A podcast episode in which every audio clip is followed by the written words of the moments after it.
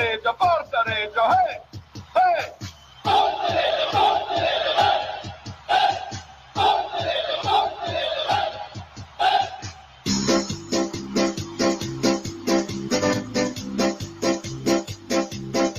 A Cireggiana c'è la mia squadra, c'è la mia fede che batte dentro il cuore, noi sempre insieme restiamo uniti e tu lo sai, non ti lasceremo mai, la nostra voce sempre granata, che vive per questa nostra grande squadra, siamo di Reggio, siamo i più forti, ti seguiremo ovunque tu andrai.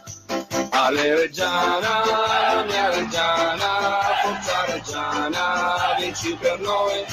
Ale Reggiana, la mia Reggiana, forza Reggiana, vinci per noi. Con le parterre ed i distinti e la tribuna con la tua curva sud, noi tutti quanti gridiamo ancora. Grande Reggiana, sei magica per noi, anche se perdi oppure vinci, la nostra fede per sempre rimarrà.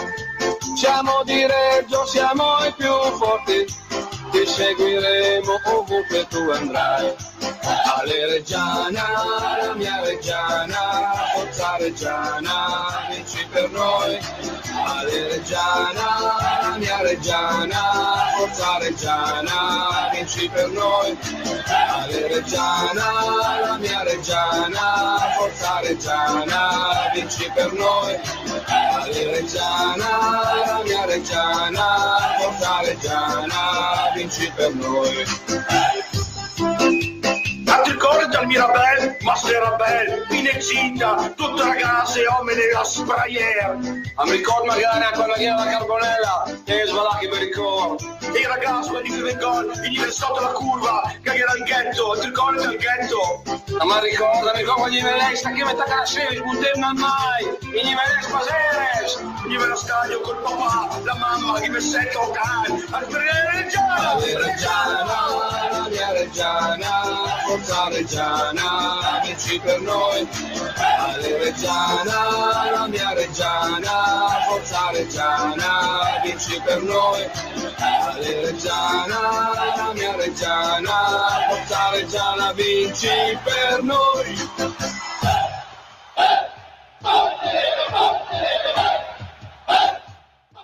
Buonasera e bentornati tutti su questa bellissima trasmissione che in teoria dovrebbe parlare di calcio, ma diciamo molte più asinate del normale. E benvenuti tutti su Severi ma Giusti, in diretta su Face Regia 1919, dovremmo essere anche fra poco in diretta su Teletricolore e per chi ci vuole ascoltare eh, direttamente dal sito della radio di K-Rock dove stiamo trasmettendo in questo momento può andare su www.krock.it. Buonasera. Federico Lopez Campani. Buonasera. Vedo che di fianco a te ci sono degli ospiti, se vuoi incominciare a introdurli tu, io adesso arrivo perché sono un po' in regia. Stasera... lo studio numero due. Ecco, stasera tra l'altro non abbiamo... Adesso stai arrivando, prendi l'alta velocità. E arrivo subito. Tra l'altro... E arrivi, arriva subito. Salutiamo però... il Cavat perché stasera non c'è, ha avuto un impegno, quindi ciao Cavat, diciamo ci vediamo alla prossima. E l'audience ci ha guadagnato perché non c'è il Cavas e abbiamo portato due persone. Penso che la gente gradirà degli ospiti. Uno, uno sicuro. Eccoci uno qua. sicuro. Le... Allora, partiamo dalle persone importanti, subito quelle che hanno già un trascorso importante, quindi Giulia Bizzarri, buonasera. buonasera a tutti. Buonasera. Sono perché non mi ha detto come ti chiamavi, quindi io facevo la figura. No, buonasera Giulia, che è eh, niente po' di meno che la direttrice del Circolo di Albinea, del tennis, Circolo di Albinea Tennis, dove la Reggiana da adesso fino a maggio, speriamo anche io mi auguro dopo maggio eh, farà appunto queste, questi allenamenti in una, in una, sede veramente stupenda. Quindi complimenti. Adesso parleremo anche di, del, del circo e di, di, tutte le altre cose. Ma eh, abbiamo anche un altro ospite, l'abbiamo dovuto prendere perché insomma, oltre che essere nostro amico, è anche eh forte. No, vi diamo la ragazza, però vi prendete anche sì, dovete prendere anche il buon Luso. Buonasera Enrico Lusetti. Non, non, ci sono solo le belle notizie, insomma. Quindi. buonasera a tutti, buonasera a casa, buonasera. E diciamo a tutti i ragazzi che ci stanno ascoltando, i tifosi, eccetera, che Costa, il grande Andrew è qua con noi e adesso parleremo un attimo del circolo di Albinea e di tutte le, le cose che riguardano insomma, gli allenamenti della Reggiana e dopo fra dieci minuti sarà qua con noi. Quindi Giulia, partiamo un po' da te, insomma, come questa scelta del circo di Albinea, come è venuta, come è nata?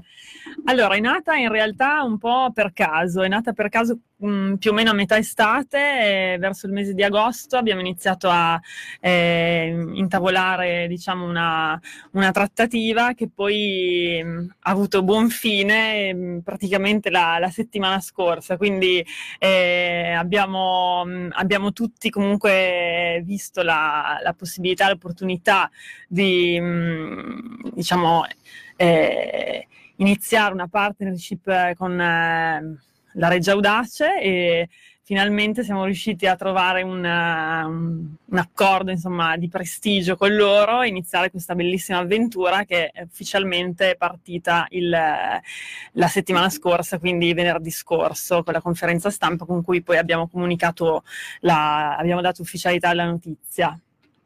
Beh, eh, insomma, è veramente un bellissimo accordo, ma chi andrà nei prossimi giorni ai campi di allenamento nuovi della Reggiana si accorgerà che veramente è un posto in, cioè insomma, la Reggiana fondamentalmente senza spendere milioni di euro si è ritrovata in un circolo già bello e fatto, con campi di allenamento che eh, in questi giorni hanno messo a posto, eh, la- la- ha messo a posto la società, con- Mhm. credo con i suoi con certo, la società è, da, è comunque da, da più di un mese che ha preso in carico la mh, riqualificazione di quella, della nostra area, quindi l'area dei campi da calcio, sia quello piccolo che quello grande, e diciamo che il risultato è stato sopra ogni aspettativa, quindi siamo veramente orgogliosi di eh, aver assistito alla rinascita di quest'area, quindi i nostri campi da calcio, e soprattutto alla possibilità poi di ospitare la squadra durante tutta la settimana e vederli allenare tutti i giorni non- è sicuramente uno spettacolo sia per i nostri soci che poi per i tifosi che farà la differenza certamente.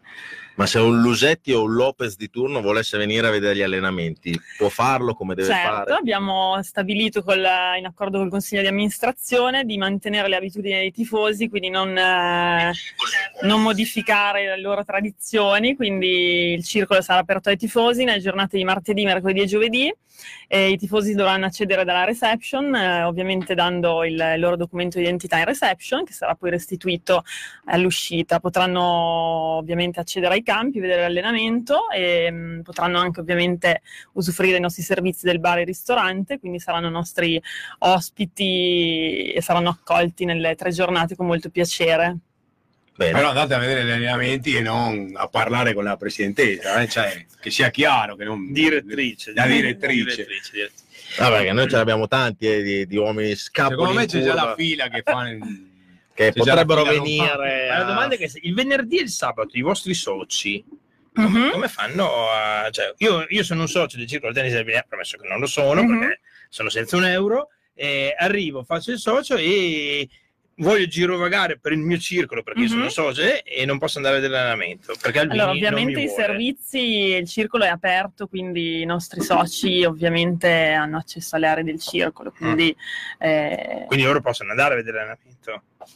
Diciamo che se passano dalla zona, Voi con- avete già conosciuto Mister Albini che... sì, certo, io Eh, personalmente Perfetto. Sapete che Mister Albini vede mh, 007 nemici più che Erdogan in, eh, purtroppo in, questi- in queste ore tragiche, fra l'altro. Se sentiamo Eh, uno con diale- che, che parla in dialetto padovano lo ammazziamo. Eh, cioè, si cioè- presenta lì con la racchetta, il tubo, con le palline del tennis. Voi no. sapete che lui è, in cioè, è un professionista esemplare, per carità, eh. ma sapete che uno che non conosce incomincia a sospettirsi, che comincia a chiamare la CIA, il KGB, il, fa, eh, fa solo bene. i servizi segreti israeliani. sì, ma sapremo gestire Il la Mossad, situazione. eh, non so. non mi veniva in mente che- Vabbè, non ma si deve preoccupare il mister Albini, Va bene, grande, assolutamente. grande risposta da È a casa nostra, Va quindi va bene. Perfetto. noi lo ospiteremo a tutti gli effetti. Stiamo cercando di mettere in difficoltà. Beh, eh. chiaro. Eh, Tu- ma quella è una telecamera, una- siamo in Sì. televisione, non gli abbiamo No. detto. Stiamo guardando No. 5 milioni di persone in Sì. tutto il mondo perché lo vedono in Sì. tutto il mondo Sì. e tu la, la fai diventare. Sì, grossa. No.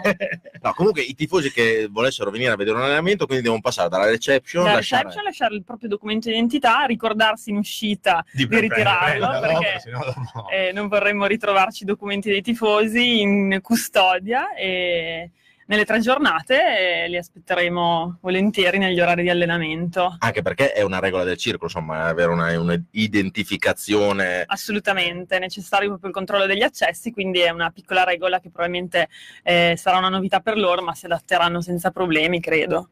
Permettimi un po' di curiosità. Eh, Dica. solitamente i giocatori hanno, storicamente, io non so quest'anno, ma la Reggiana solitamente dava, ad esempio, il pasto del pranzo. Cioè, Mhm. nel contratto c'è il pranzo, andavano in ristoranti convenzionati e quant'altro. Vengono a mangiare restano a mangiare lì da voi così fanno tutta la giornata. La convenzione è stata fatta col nostro gestore, quindi la Trattoria Marucci, e è stato predisposto un menù sportivo per gli atleti. Se siete interessati anche al menù, me la posso No, dire. ok, Non so se sì, quante magari sì. c'è il primo. Esatto, ideato e pesato nelle grammature dal loro nutrizionista, quindi Ah. assolutamente anche la parte alimentare sarà eh, svolta all'interno della nostra struttura. E tradotto un tifoso che vuole restare lì, cioè un tifoso che non c'ha un Kaiser da fare tutto il giorno e che sta lì a fare la giornata a granata, può restare a mangiare anche lui con la squadra. Il ristorante comunque sì è pubblico, quindi l'accesso in ogni caso è, è consentito anche ai non soci, questo abitualmente. Abbiamo preso un giro un po' largo da Rivalta per Sì. arrivare a Boretto. Quanto, quanto- quanto vi dà la Reggiana eh, per questo accordo? Beh, ovviamente essendo un contratto, insomma, sono clausole strettamente riservate. Allora, A, A. Sono tutte clausole. Dopo andiamo a leggere il bilancio della società e lo leggiamo. Esattamente, Eh, quindi allora dai, lo ditecelo prima, fare, ditecelo- assolutamente il bilancio è pubblico. Ditecelo quindi- prima, dai. C'è un cioè. patto di riservatezza. Eh, Ti ricordi i patti di Sì, riservatezza allora, di sono tutti i Barilli? patti di riservatezza, poi dopo la Gazzetta dello Sport pubblica tutti gli stipendi dei giocatori del- della Serie A. eh, e noi a Reggio Emilia sembra essere tutto un mistero. Non sappiamo se Scappini si era infortunato, se si era fatto male Marchi, per quanto tempo. Non ci dicono mai i giocatori di stipendi che prendono la Reggiana. Ma non, vabbè, sa- così. non sapevamo se Squinzi, eh, pace poveretta l'anima sua, ci faceva un contratto oneroso o meno, che per tanti mesi ci sono state anche delle leggende metropolitane. Non sappiamo, dai, Il contratto con, la, con il Dai, contratto col ri- rientrerà tra le casistiche coperte dal mistero. va bene. Mistero allora- Manteniamo fede. la tradizione. Proviamo, proviamo a sparare più di, Io- più di 20.000 euro o meno, almeno quello. No, non, eh, Al minuto. non mi espongo assolutamente neanche sulle virgole dell'accordo, quindi... Un osso duro. Vabbè. Parliamo comunque. Io, E non io- sono corruttibile. Ah, ok, va. Tiriamovi la direttrice a questo inghippo che avete messo, sembra anche un po' bastardi perché è la prima volta che viene qua con noi in televisione. Facciamo i pseudocronisti, eh, pseudocronisti, vi- no? pos- posso dire che io ho, ho sentito che comunque la Reggiana ha messo a posto i campi di sue spese, quindi un, Assolutamente. un- un è stato 10.000 un investimento importante. Bene. un 10.000 Cioè- euro potrebbe essere partito Ma ha fatto, la veloce, quindi Mm. quando se c'è della voglia e della disponibilità, le cose si fanno. Bravissimo. Ah, bravo. non mi, ottimo. non mi vengano a raccontare No, delle stupidate perché in altri Allora- posti non sono riusciti a No, farle, a ma parte- noi a parte le- le- le- No, la le- società ha investito davvero eh, ingenti somme per riqualificare l'area perché l'area era effettivamente non, non utilizzata da, da qualche anno. in ogni caso mestiere di giornalista a parte ed è nostro dovere ma intanto prima o poi lo scopriamo intanto questo non sarà un problema e effettivamente è stata secondo me una scelta meravigliosa per entrambe le parti Certo, perché- noi siamo eh, molto soddisfatti e certamente orgogliosi della, della strada che abbiamo preso, quindi in E, linea... e paradossalmente, ragazzi, la Reggiana è andata a stare in meglio adesso, oggettivamente. eh, i, i via, via Agosti darà tutta la tradizione, la storia, il romanticismo, ma un po' come quei becceri, cioè come voi due, non, non te, eh, Io ovviamente. non conosco no, la, no, no, la lo- location precedente, quindi non posso Vabbè, fare capito, paragoni. e- però- era- La location prese- Era una location da, da anni 80, con tutto il bene, ribadisco che voglio via Agosti, dove fra l'altro io sono stato per 25 anni a detto stampa del centro sportivo, ma era una location ovviamente oggi abbastanza, chiamiamola vetusta, è un po' come ribadisco questi due becceri che facevano parte del partito, torniamo allo stadio Mirabello, che è una delle più grosse boiate che ho sentito negli ultimi 30 Ma anni. scorso tifosi era- no, ma era No, no, ma infatti, vale a chiedere alla Reggiana cosa avrebbero perso con lo stadio Mirabello. Solo se ci fosse stato un rinnovamento da parte Sì. dell'epoca di compagni e medici che ha mandato tanto di progetti e c'era Sì. un bel progetto. un bel progetto per fare cosa? La pubblicità con i LED, con il maxi schermo e quant'altro, cioè che oramai la pubblicità o la fai così o nessuno ti fa pubblicità. Però con- adesso contro chi stiamo giocando? L'anno scorso giocavamo contro il Calvina, Bene. contro il Lido di classe. allora, caro, favore. caro signor Lopez Campani, quanto abbiamo preso l'anno scorso di pubblicità nonostante il campionato? Ah, non lo so, patti di riservatezza no, No, no, no, non te- lo so neanche. Benissimo, perfetto. Allora, benissimo. Allora, lo andremo a vedere fra due mesi quando, pubblic- quando verrà pubblicato il bilancio. Quanto hai preso dai palchi l'anno scorso in Serie D nel campionato Beccero? Te lo dico io, 15-20 mila euro a palchi. Dove sono i palchi allo stadio Mirabello? Dove sono? Ah, non i esistono. condomini di fronte. Ah, i condomini di fronte, benissimo, che ti ospitano con 15.000 euro. Pa- ah, Con 15.000 euro 15 a euro ti compri balcone. 4-5 E, e la pubblicità dove la fai? Ah, con, con, il signore che passa là Con l'aereo. L'hotel, l'hotel Con l'aereo. Grazie, ma ragazzi, ma Ma il mondo si... È vero che io non ho Instagram e prima mi avete cazziato, scusate il termine, tutti e tre, perché sono l'unico fuori dal tempo. Io ce l'ho ma non lo uso. Ah, vabbè, quindi- ma, ma, ma voi siete preistorici, scusa, prego. Siamo vecchi a scuola. Sì, Oh, ah, oh, sì, lo L'abbiamo sai. tirata dentro, non cosa. sì. Sì, non cose che non Sì, sentono sì. niente. Ma i buoni del Mirabello. Al momento ti Ma prendeva va schiaffi bene. perché vieni di un altro sport. No, visto che comunque avete fatto anche questo accordo qua, stupendo perché la Reggiana rimane insomma in provincia di Reggio Emilia in una location Certo. bellissima.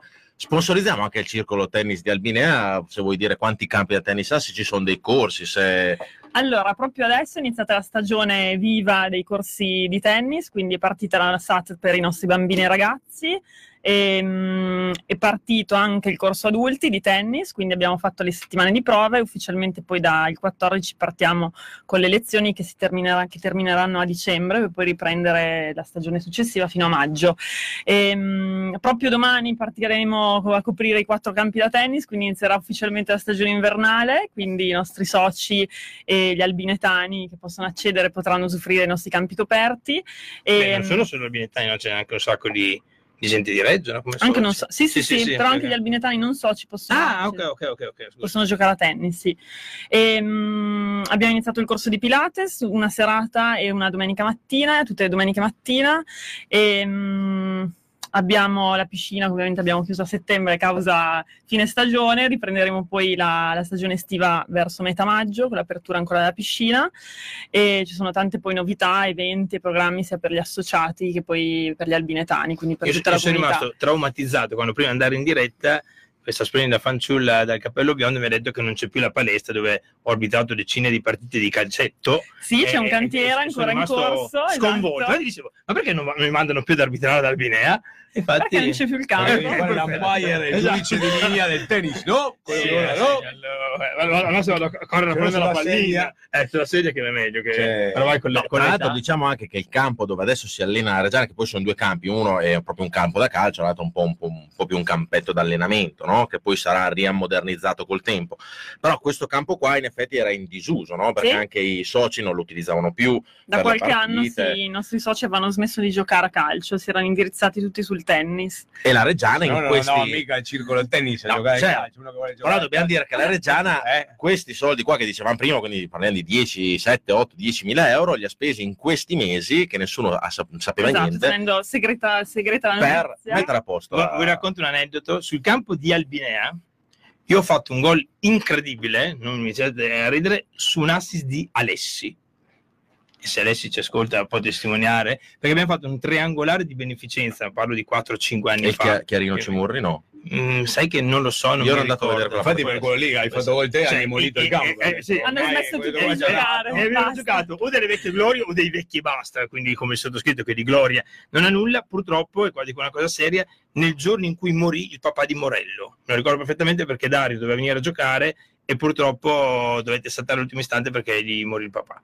E quindi me lo ricordo perfettamente. Hai fatto una mezza rovesciata, così fa. No, ho fatto una porta vuota perché ha fatto tutta lei. Ah, che mezza rovesciata. Sarei ancora incriccato qua da allora, Fisseri.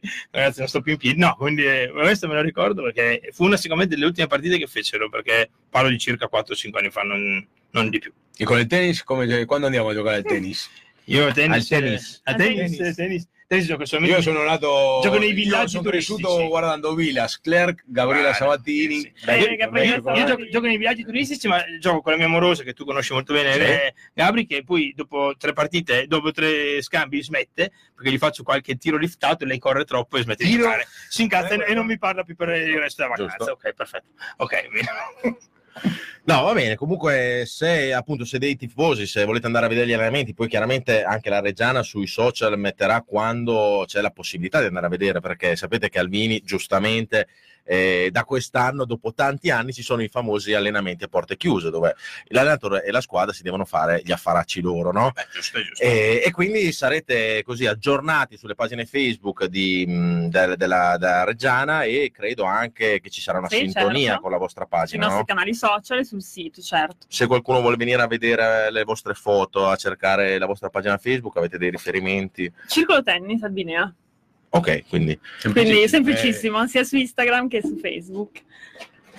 Allora, perfetto, direi che il primo stacco l'abbiamo fatto. Ringraziamo intanto Giulia per essere venuta qua con noi. Grazie a voi. Grazie mille Sì, anche. tranquilli, adesso ti hanno visto 5 milioni di In tutto il mondo, in tutto il mondo, più la gente che ascolta il radio eh, all'Antartide adesso Sì, non c'è poi c'è anche Facebook. poi c'è Facebook, tutte le dirette, tutti Eh, i nostri canali History social. su Instagram. Eh, ecco, Cioè, soprattutto un, quelle lì, un ecco. terzo del pianeta Terra Sì, sta guardando sì, questa sì. trasmissione. Eh, Pensa quando vai a mangiare fuori che ti fermano. Quindi.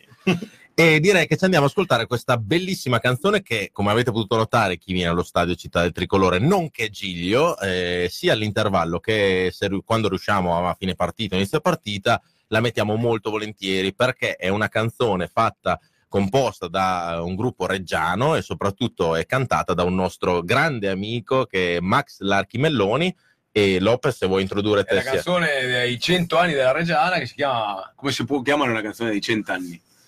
100. Cento, eh, sì. e ce l'ascoltiamo tutti. Oggi, 25 settembre 1919, è nata in città l'associazione del calcio Reggiana. All'ombra dell'imponente torrato tra i tavolini del caffè Falcelli nella piazza Grande, il nostro possente atleta Severino Taddei ha unito le forze di alcuni club cittadini per fondare un sodalizio desideroso di combattere sui campi dello sport battaglie degne del bel nome sportivo della nostra città. Di fronte al Duomo si festeggia perché è nato un club di calcio e il suo nome è Reggiana. Taddei e Romano quel color nel cuore, tutta la città si vestirà con fervore. Di Granata, quando campo scenderà. Di Granata vestirò.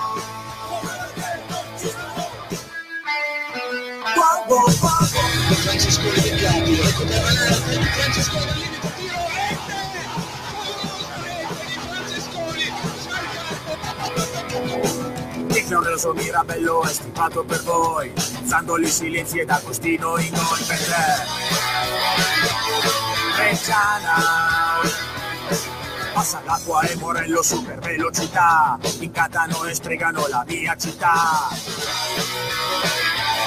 Granata, la regge l'unico mio amore.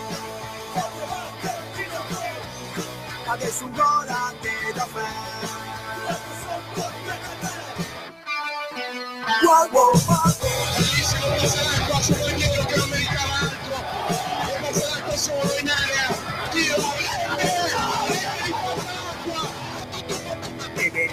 Facciolo fanno muro perché chi deve vincere anche oggi chi è?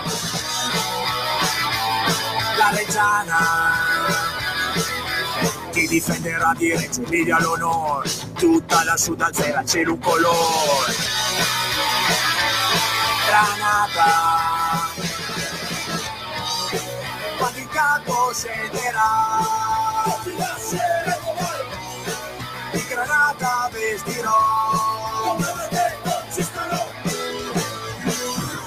Grazio gioca per Ginelli, Ginelli supera un avversario e solo davanti al portiere gol! Grande gol di Massimo Ginelli.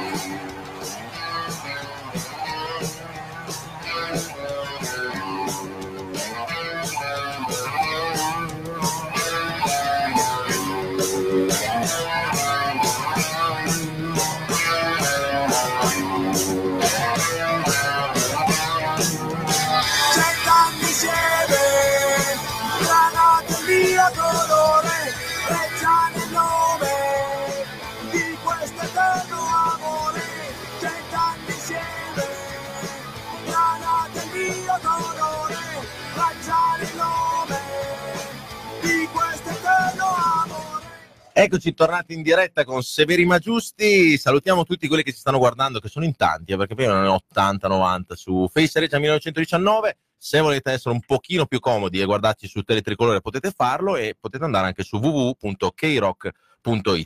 Lopez, abbiamo messo questa canzone qua che salutiamo Max che ci ha appena ritwittato un messaggio e finalmente abbiamo il buon Andrea Costa. Ciao, buonasera a tutti. Comunque siamo stati, ci avevamo messo 4 minuti per eh, la musica per fare il cambio, ci avevamo messo meno tempo del Gubbio per fare un cambio. Ah, ok. Eh?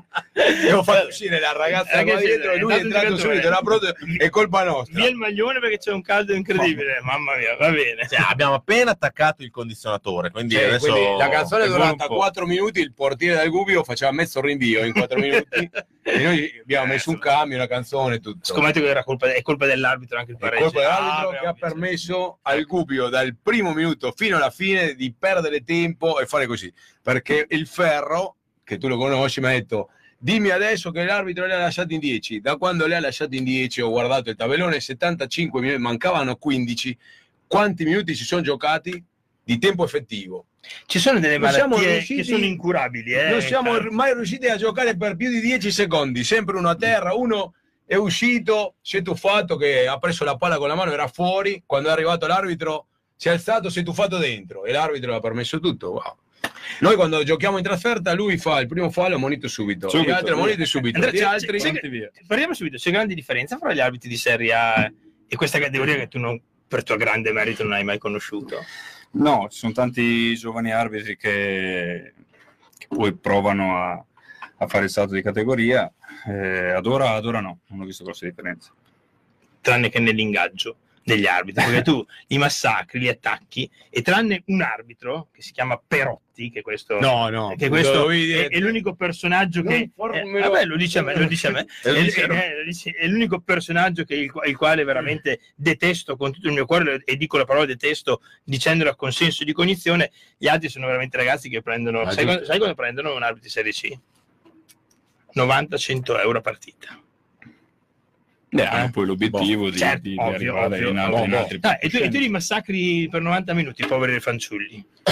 Tutto colpa tua. È un Eh, arbitro alla tua destra. Ma quello, una valvola di que- sfogo. quello lì lo, lo offendo solo io. Quello lì, Ah, se, ok. se arriva a arbitrare un Juve Inter, un Eh. Milan con 80.000 persone, E magari cresce, magari, vabbè, magari migliora. magari ne prenderà un euro a offesa, Eh, vabbè, ok, 80.000 euro a Vabbè, partita. ne Cambiamo argomento perché tu sei... Allora, intanto benvenuto Andrea Costa, perché qua parla di arbitri, quindi tu non puoi inter- cioè, interagire, Però, perché sennò già, saresti detto, una cosa massacrato. interessante sugli arbitri. Cioè, lui è abitu- Sì. era abituato a Rocchi, a arbitra- a arbitri di Serie A. Probabilmente la grossa differenza, adesso mi sto un attimo ambientando, Sì, sì, eh, sì. la grossa differenza probabilmente è nella personalità che hanno questi arbitri. Eh, A volte andavi a, a giocare partite con arbitri che avevano una tale personalità eh, che facevi fatica anche a... ad approcciare. O- o alcuni, alcuni non guardavi, non ti interessava niente. tu però hai fatto anche il capitano. eh, Sì, ho fatto, quindi- fatto il capitano, sì, ma c'entra poi poco. Sì, il sì, capitano, effetti. capitano c'entra poco. Però sì, probabilmente la grossa differenza è, è quella. Adesso in serie, ehm, in serie C trovi magari il ragazzo, tra virgolette, poi, perché, che, che- che- vuole, quindi magari deve maturare questa personalità. In Serie A trovi già quelli che hanno arbitrato a, sua- certo. a loro volta personalità importanti Eh, certo. di giocatori, quindi sono già... Del lei o del tu? Eh, dipende da se fanno arrabbiare o no. Ah, ok, ok. no, però del, del tu, solitamente del tu. Del tu. Per- con nome o direttore? Eh, dipende, se lo conoscevo il nome, se no poi, poi dopo in campo ci si conosce, Sì, eh, infatti, quindi adesso no, direttore. Sì, perché adesso non li Sì, conosci. perché anche Rocky a quelli lì li conosci. Ti è capitato dire, dai, Rocco, manda a lei. quello lì di fantastico di come si chiama quello che è venuto l'altra volta. C'aveva un nome Ah, sì, sì, c'è un nome un particolare. nome fantastico, Quando, fantasmagorico. quando non mi ricordo i nomi degli arbitri vuol dire che hanno fatto bene. Bravissimo. No, intanto finalmente un reggiano bon gioca nella reggiana. Quindi l'era ora. Io tra l'altro ti rompo in si può dire Maroni lo dice lo stesso dai tempi della regina no? ti ricordi? Eh, Dal sì, telefono cominciavo a dire dai vieni a Reggio vieni a Reggio lui era là tra la Serie A perché la regina ha fatto la Serie A Sì, ho fatto due anni, un anno e mezzo di Serie A. Eh, sì, è un po' che mi rompi mano. Cioè, quindi tu fai il procuratore, fai Ma dire- io sei io il direttore sportivo ombra io della faccio, Reggiana. io faccio tutto è da anni che gli rompo le balle e gli dico dai te ciga venite qua a darci una mano però chiaramente lui aveva appena iniziato la sua carriera mh, da professionista vero e serio tra Serie A, Serie B eccetera quindi insomma un po' mi Ma guarda, Gabi, ehm, l'ho anche già detto e, e- lo dicevo magari in situazioni o con amici, venire, venire a Reggio per me è sempre stato mh, un sogno, ma non, non lo dico perché voglio fare, perché, perché è vero, poi dopo ci sono delle dinamiche eh, professionali che probabilmente non, non ti permettono. Io facevo, stavo facendo anni, anni buoni, anni importanti, quindi uno è ovvio che deve provare a fare il massimo che, che può fare per, per- per la sua carriera. eh, non, non sono, non dico eh, bugie. Eh, c'è stata questa situazione qua dove probabilmente eh, è stata creata ad hoc, nel senso che è stata quasi forzata. C'era una situazione mia particolare dove non c'era più la possibilità di stare in, una- in un posto. Avevo la voglia io di, di trovare degli stimoli e se c'era un- una piazza che mi dava degli stimoli per fare il giocatore ancora era, era questa qua. Quindi eh, l'ho, l'ho portato avanti, l'abbiamo portato avanti e per fortuna è andato in porto. Sì, la cosa importante da ricordare a tutti è che A, l'età, B, le ultime prestazioni che ha fatto, tutte di alto livello, se mai qualcuno avesse dei dubbi che si potesse integrare nella categoria, C, che per venire a Reggio Emilia, Andrea, eh, hai detto di no anche a società, non dico più blasonate, ma certamente oggi dalla categoria più importante, quindi cioè, questo ti va riconosciuto anche pubblicamente, credo. Sì, ma non, è, è vero, nel senso c'era, c'era la, la possibilità, io però in testa avevo un'altra cosa, e quindi qualsiasi altra cosa era, era- era un di più, eh, anche se probabilmente ci avrei guadagnato in, non in soldi, perché non, non è una cosa che, che- che mi interessa particolarmente, però in, in, in blasone del campionato, ma eh, non ci sarei andato con la stessa voglia o, o testa con la quale sono venuto qua. Ha detto di no anche l'Audace Cerignola, eh, perché l'ha Allora- Però ho tituba- ho titubato. Eh, detto, aspetta un attimo, ha detto Alvini, io Ma visto che- sono messo io qua? visto che siamo trasversali qui e siamo in fondo anche l'ambiente è ambiente d'amico, ma questo Rodriguez, ma voi avevate avuto qualche sentore che, cioè, che fosse un po' strano, sì, eh, ma che facesse questa, questa mattata? Perché fanno, Ma in realtà, in realtà lei è, è un ragazzo d'oro, almeno io l'ho conosciuto non tanto, l'ho conosciuto qualche, qualche settimana.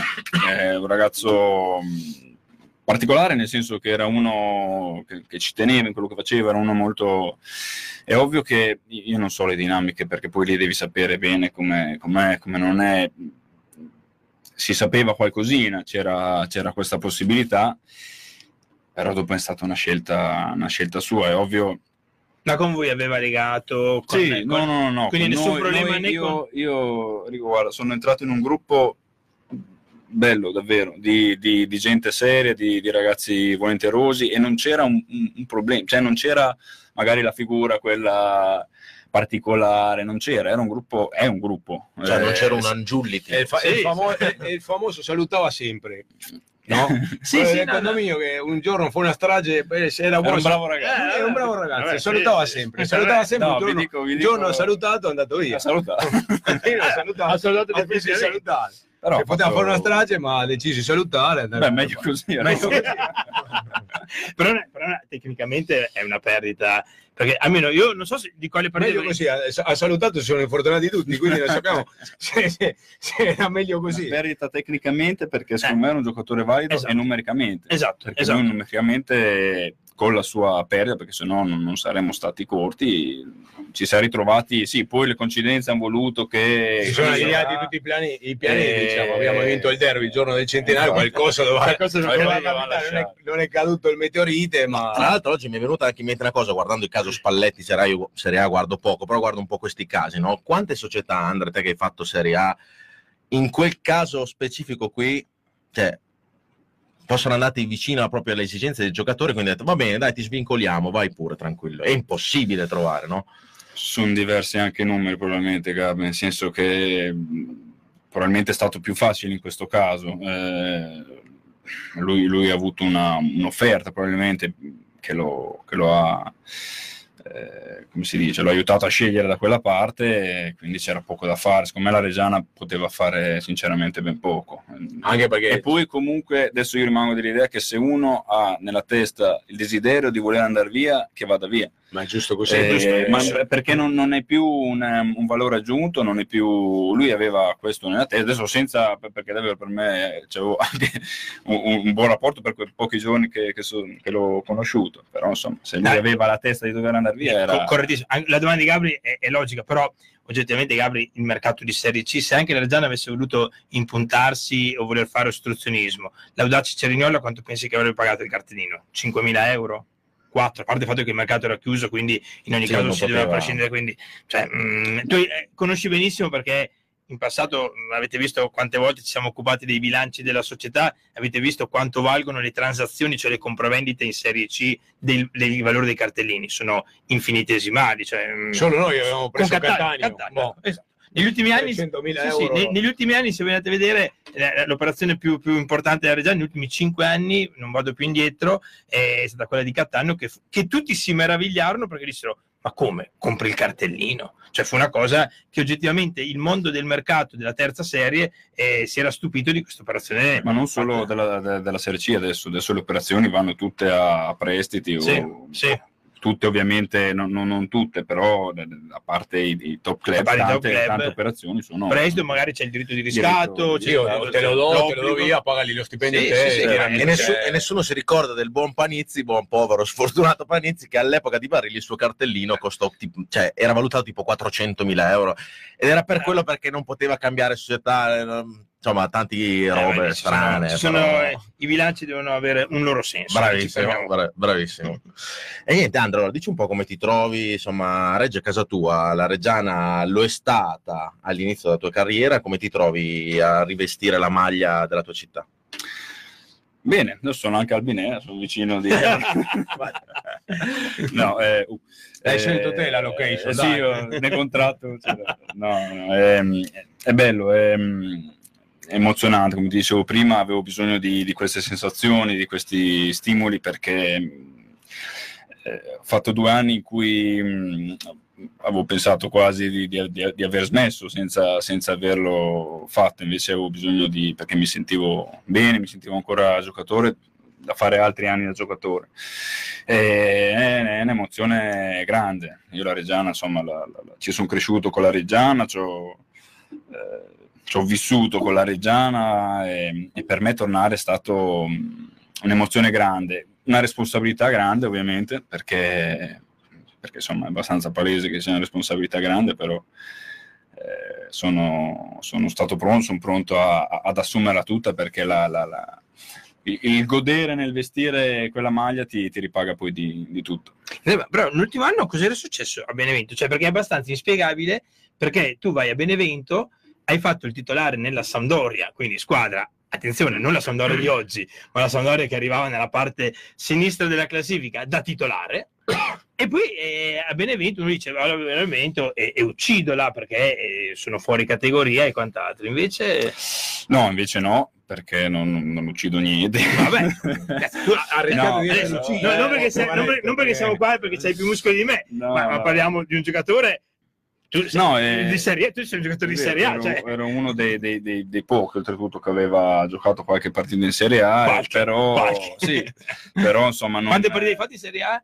Quasi 200. Ah, no, qualche, qualche, qualche. Vabbè, Eh, La dai, Serie B e fatto- Serie A avevo fatto il calcolo 300 e passa giù di lì. ma, E- serie, ma la Serie B fa, fa meno, è più l'impressione, quante partite hai fatto in Serie A? Qualche, 200, va e- bene, e un- e un gol a San Siro, è così. Che, che de- de- non posso dire che dopo mi fate a fare la figuraccia di presuntuoso. Vabbè, Lo vabbè, diciamo vabbè, noi, vabbè. lo diciamo noi. No, no, ehm, non, non si è, non si è incastrato niente. Ah. Sinceramente, di quei due anni lì non si è incastrato nulla. Siamo partiti malissimo, facendo, facendo tante sconfitte. Insomma, secondo me non c'era neanche la- il contesto per poter far bene, nel senso che è una società importante, perché Benevento è una società strutturalmente importante che però si affacciava per la prima volta mh, al, al grande palcoscenico. E per una serie noi partimmo anche bene nel senso che giocavamo bene poi perdevamo. Eh, quindi dopo si incastrano una serie di cose e niente, andato- mi, riferisco se vuoi più all'anno della Serie B, perché che il Benevento retroceda è una cosa mm, che Ci poteva sta. stare anche perché sta, Benevento aveva fatto 70 anni in Serie C, Esatto, però però ha fatto solo un anno di Serie B e poi si è trovata Certo. del Sì. nulla in Serie Però A. la mia domanda è l'anno dopo, fra l'altro con, la paraca- con il paracadute dei contributi federali e quant'altro, con una squadra importante, e tu comunque in ogni caso che eri solo reduce da un anno, diciamo così, negativo, Certo. eccetera, eccetera, la, la logica era che in Serie B uccidessi come dicevo prima. Eh, purtroppo l'anno della, segna- della Serie A ha segnato un pochino Eh, un po' tutto. tutti. Ci, sono, ci sono quelle situazioni Sì, in sì. cui magari vedi giocatori che in alcuni posti danno e in altri non riescono, è sempre stato così. Purtroppo per me era la prima volta che mi capitava una, una situazione eh, del genere e, e basta, insomma non, non si incastrava più niente. No, beh, comunque parlavamo prima, mi è venuto in mente il gol di San Siro. Com'è far gol a San Siro? Ah, non capisci niente. non te lo so neanche spiegare. No, è stato bello anche perché era la prima giornata. Oltretutto abbiamo vinto. eh, Credo contro il Milan, che l'hai fatto. col Milan, sì, col Milan di Allegri. Eh, Tu sei stato- tifoso del Milan? o- No, no, no, io eh. ero tifoso dell'Inter eh, una volta, ma Una volta. giusto Una per- volta. Una, una volta. Eh, no, fino, fino al triplete, poi dopo basta, abbiamo vinto tutto. tutto. Eh, bello, bello, un'emozione meravigliosa poi quello stadio lì, ragazzi. Insomma, poi lo sapete anche voi. E pensare che-. Tanto sembra che vogliono appunto abbatterlo No, per sono- costruire sono- lo sono stadio dei, nuovo. Dei, dei delinquenti, sono dei Mm, delinquenti. mm, mm. Perché a batterlo dopo a Vasco come facciamo ad andarlo a vedere? Infatti. All'arena che la cosa- del Reggio. Sì, ciao, buonanotte.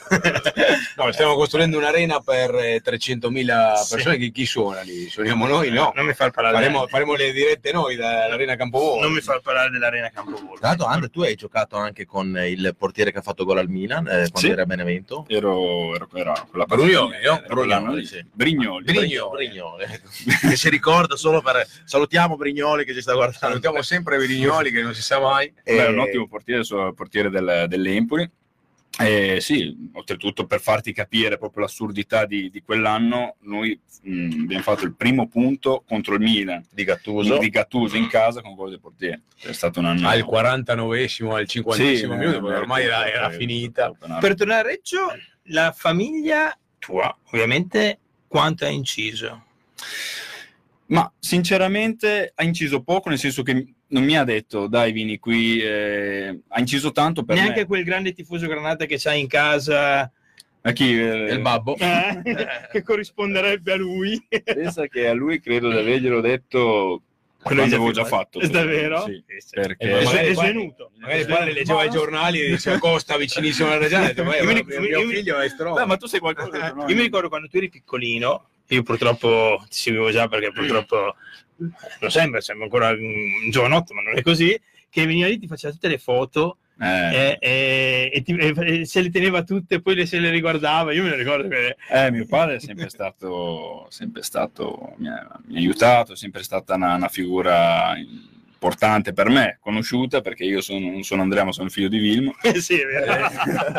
è vero, è vero. Eh, però sì, adesso Sì, quindi è stata una scelta ho, ho dovuto ogni tanto tenergli un po' con, Eh, con frenamano. con le- anche adesso io ho detto di, di stare Secondo me prima me bravo, che è bravo. soppenda, perché quando io gli ho detto, beh, ascolta, vieni in piscina, con un messaggio vocale fa, ma che piscina, mega da andare dare l'ero, ho, fa- ho appena firmé. Vabbè, era, era- era Sì, che, sì. me l'avevi raccontato. quella Numero uno, numero uno. vero. Eh, eh, no, grande Vilmo. Beh, comunque, insomma, parliamo di questa carriera che chiaramente ha avuto dei- delle, delle luci spenti, eh, perché Parma. cioè, eh, eh, ogni, ogni carriera dei giocatori, no? C'è dei bu- Qual- c'è dei- qualcuno a Parma te, la- te lo rinfacciava? Beh, al- adesso vi spiego un po' la... la- la- Cioè, tu sei un, ra- un ragazzo di Reggio, La testa dinamica. quadra doc, hai fatto i giorni della Reggiana, eri tifoso della Reggiana, hai esordito con la Reggiana, qualcuno ti Sì, no, ehm, è, è stato un, un periodo un po' particolare. Io giocavo alla Samp, eh, avevo fatto anche bene, ero entrato in un giro importante, mi sentivo, mi sentivo bene.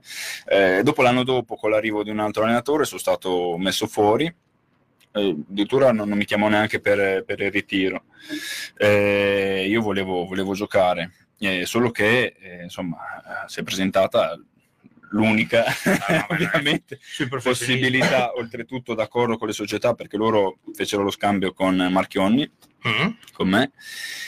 E, e niente, insomma, eh, io, io avevo la possibilità di fare oltretutto quattro anni. mi avevo- Ha contato quadriennale, sì, sì, ragazzi. quadriennale, ma poi si, si è sbriciolato per aria. Ah, vabbè, certo. E, fallimento. sì, e prendevo la macchina a Monte Carlo e andavo a casa. Eh. Per me era una soluzione difficilmente Rifiutabile, rinunciabile, certo. rifiutabile, sono sincero. Ehm, poi dopo sono stato punito dal Signore in ogni modo.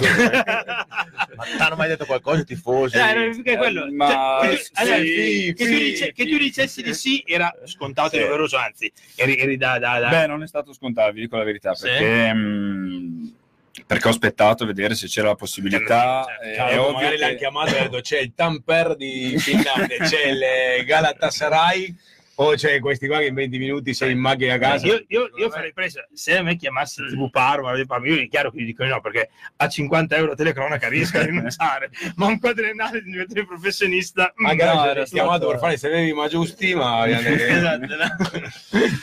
Ehm, Cioè, ti ha mai detto niente i tifosi? No, sì, ma poi era, Vedi, era sta venuto, eh, era venuto fuori il problema, tra virgolette, di mio papà, appunto, Sì, che, sì. che avevano scoperto, ma sapevano già che era uno dei, Dei fondatori delle, delle quindi qui e là, io però la, la mia fortuna, che forse è quello che mi ha permesso poi di, di giocare tanti, tanti anni a buoni livelli, è di essermi sempre comportato bene in maniera Certo. professionale in qualsiasi posto sia stato, perché ho sempre messo la mia professione l'essere professionale davanti a, a tutto il resto quindi, dopo, Quindi sei inattaccabile a prescindere. non, certo, no- non certo. avevo neanche voglia di essere attaccato. non- è ovvio che era una situazione particolarissima perché lo, lo era, e- però basta, insomma, è finita.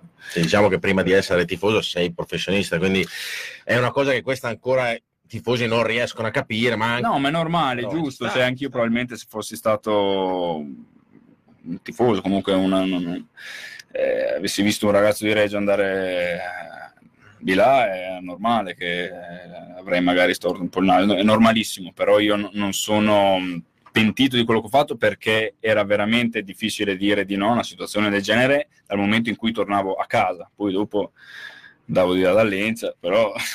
Visto che non lo nomina mai Ma sempre Eh, eh, uno. di là alla dell'Enza eh. alla sera dormiva nel posto giusto. Eh, Ah, tornando all'aspetto tecnico, io quando tu sei venuto a Reggio, io l'unica perplessità, ma l'ho detto in televisione, quindi sai, quando dice ma non hai il coraggio di dirle, infatti, beh, dici in televisione, Vai, quindi così. spara, spara. Eh, no, io l'unica è una perplessità, non certo né fisica, perché insomma, seguendoti, guardando, figuriamoci né tecnica, era tattica, cioè sulla difesa a tre.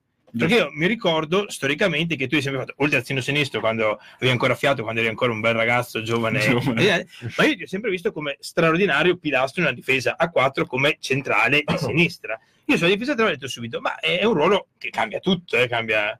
Giustissimo, verissimo. Infatti, Grazie. eh, no, no, no, è vero perché anch'io poi, poi- poi dicono che non capisco niente di ha calcio. 50 tu hai detto che facevi la trasmissione per 50 euro, io che ho visto fuori che ti dà 50 euro. No. Adesso possiamo. No, ma Quindi adesso io mi venderei anche per molto meno, comunque va bene. per 20 euro. Esatto.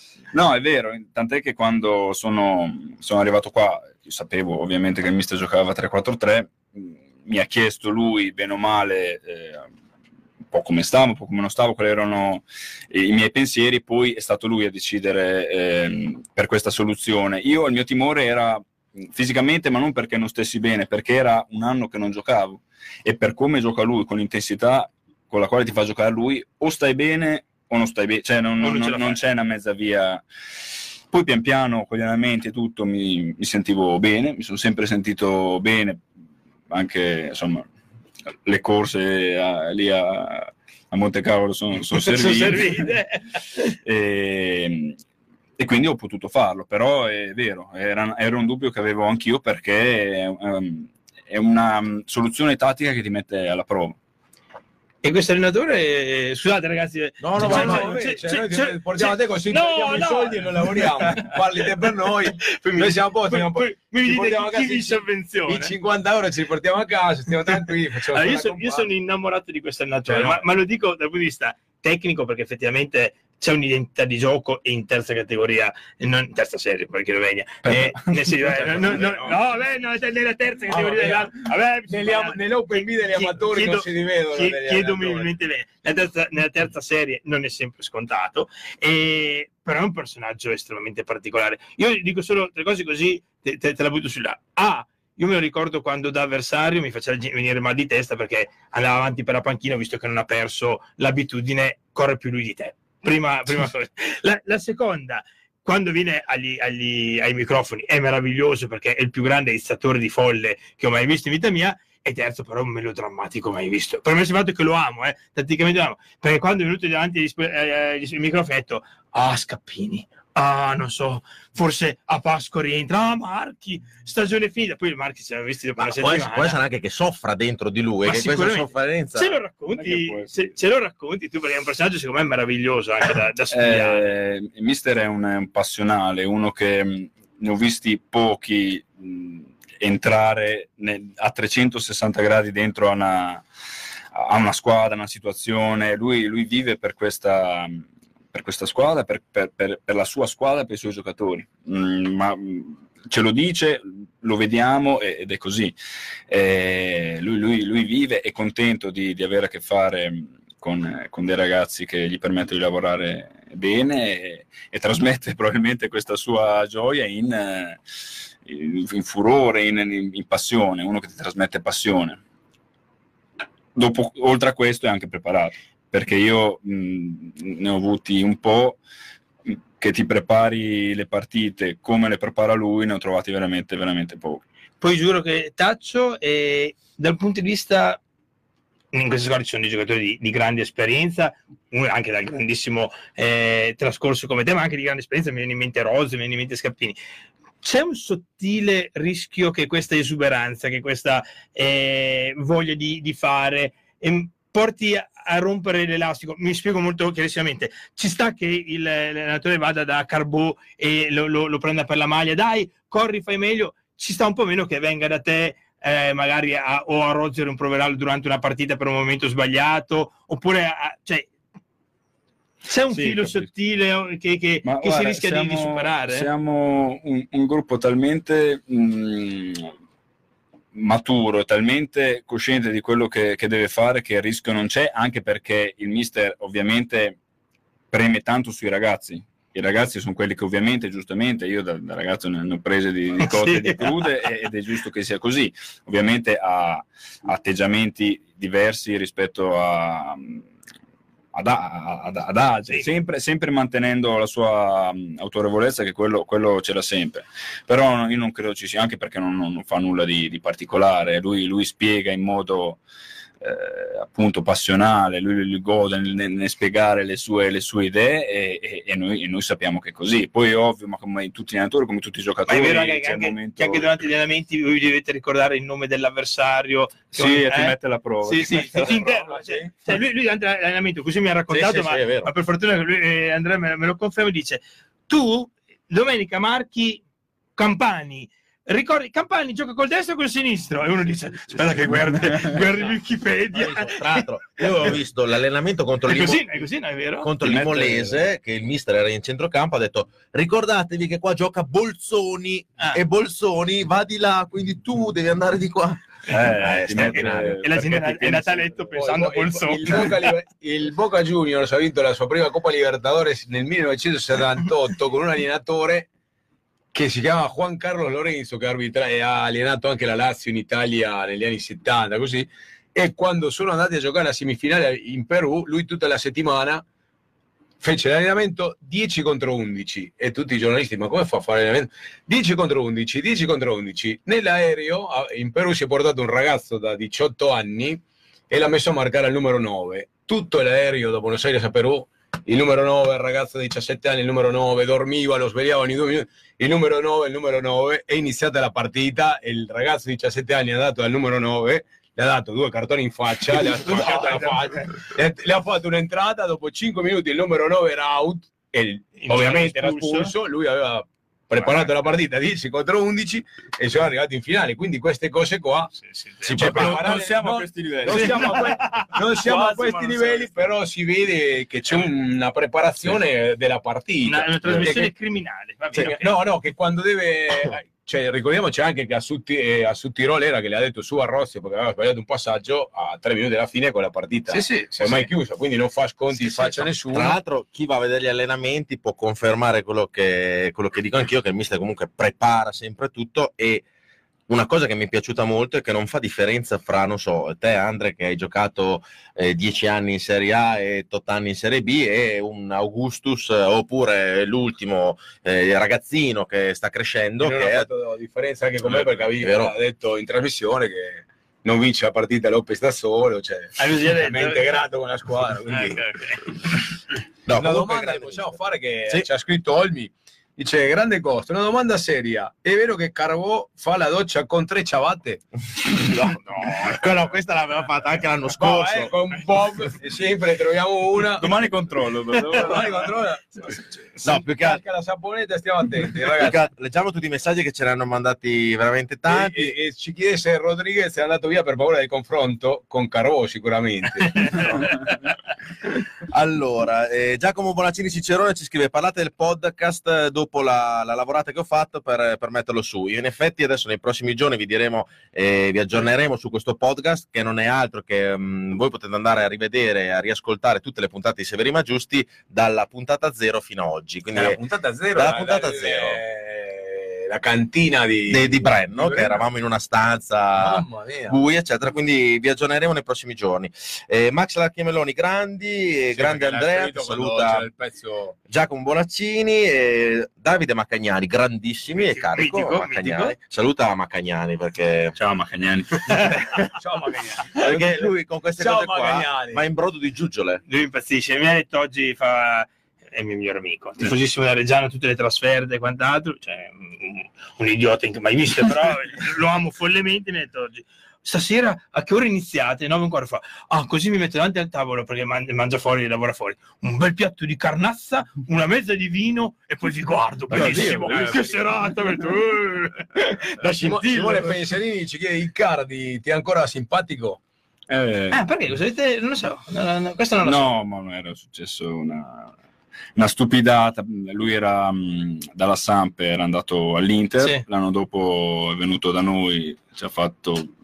Ma quando c'è stata quella, sì, la stretta di mano con, lì. con Maxi Lopez, abbiamo perso 4-0 in casa, quindi Mm. immaginati la situazione. E lui ha fatto, credo, doppietta, qualcosa del genere, andava sotto la curva a fare sì, sì, sì. eh, un po', fenomeno. lo scemo, loro lì sono un po', E- un po' impazziti, ma perché? Perché io avevo oltretutto un ottimo rapporto con lui e vederlo, era un ragazzino, e vederlo fare quel, quel gestolino, ma, ma è finita lì, fatto la cosa strana che avevo le telecamere di Sky Ah. in faccia e quindi da lì sei nata un po'. I, i nata- giocatori con cui hai litigato in campo, visto che con tutto il rispetto, sono, sono domande che voi, che voi, voi cronisti, che voi cronisti di Serie C fate, i giocatori di Serie C Di terza voi- voi- categoria, voi due- categoria, voi- di terza eh, categoria. voi, voi due cronisti di Serie C che fate i giocatori di Serie C, quindi parlano di giocatori. Noi, Io che ho fatto la Serie A, Noi la prossima, la eh. prossima settimana faremo l'Open B degli amatori, una puntata in diretta. il.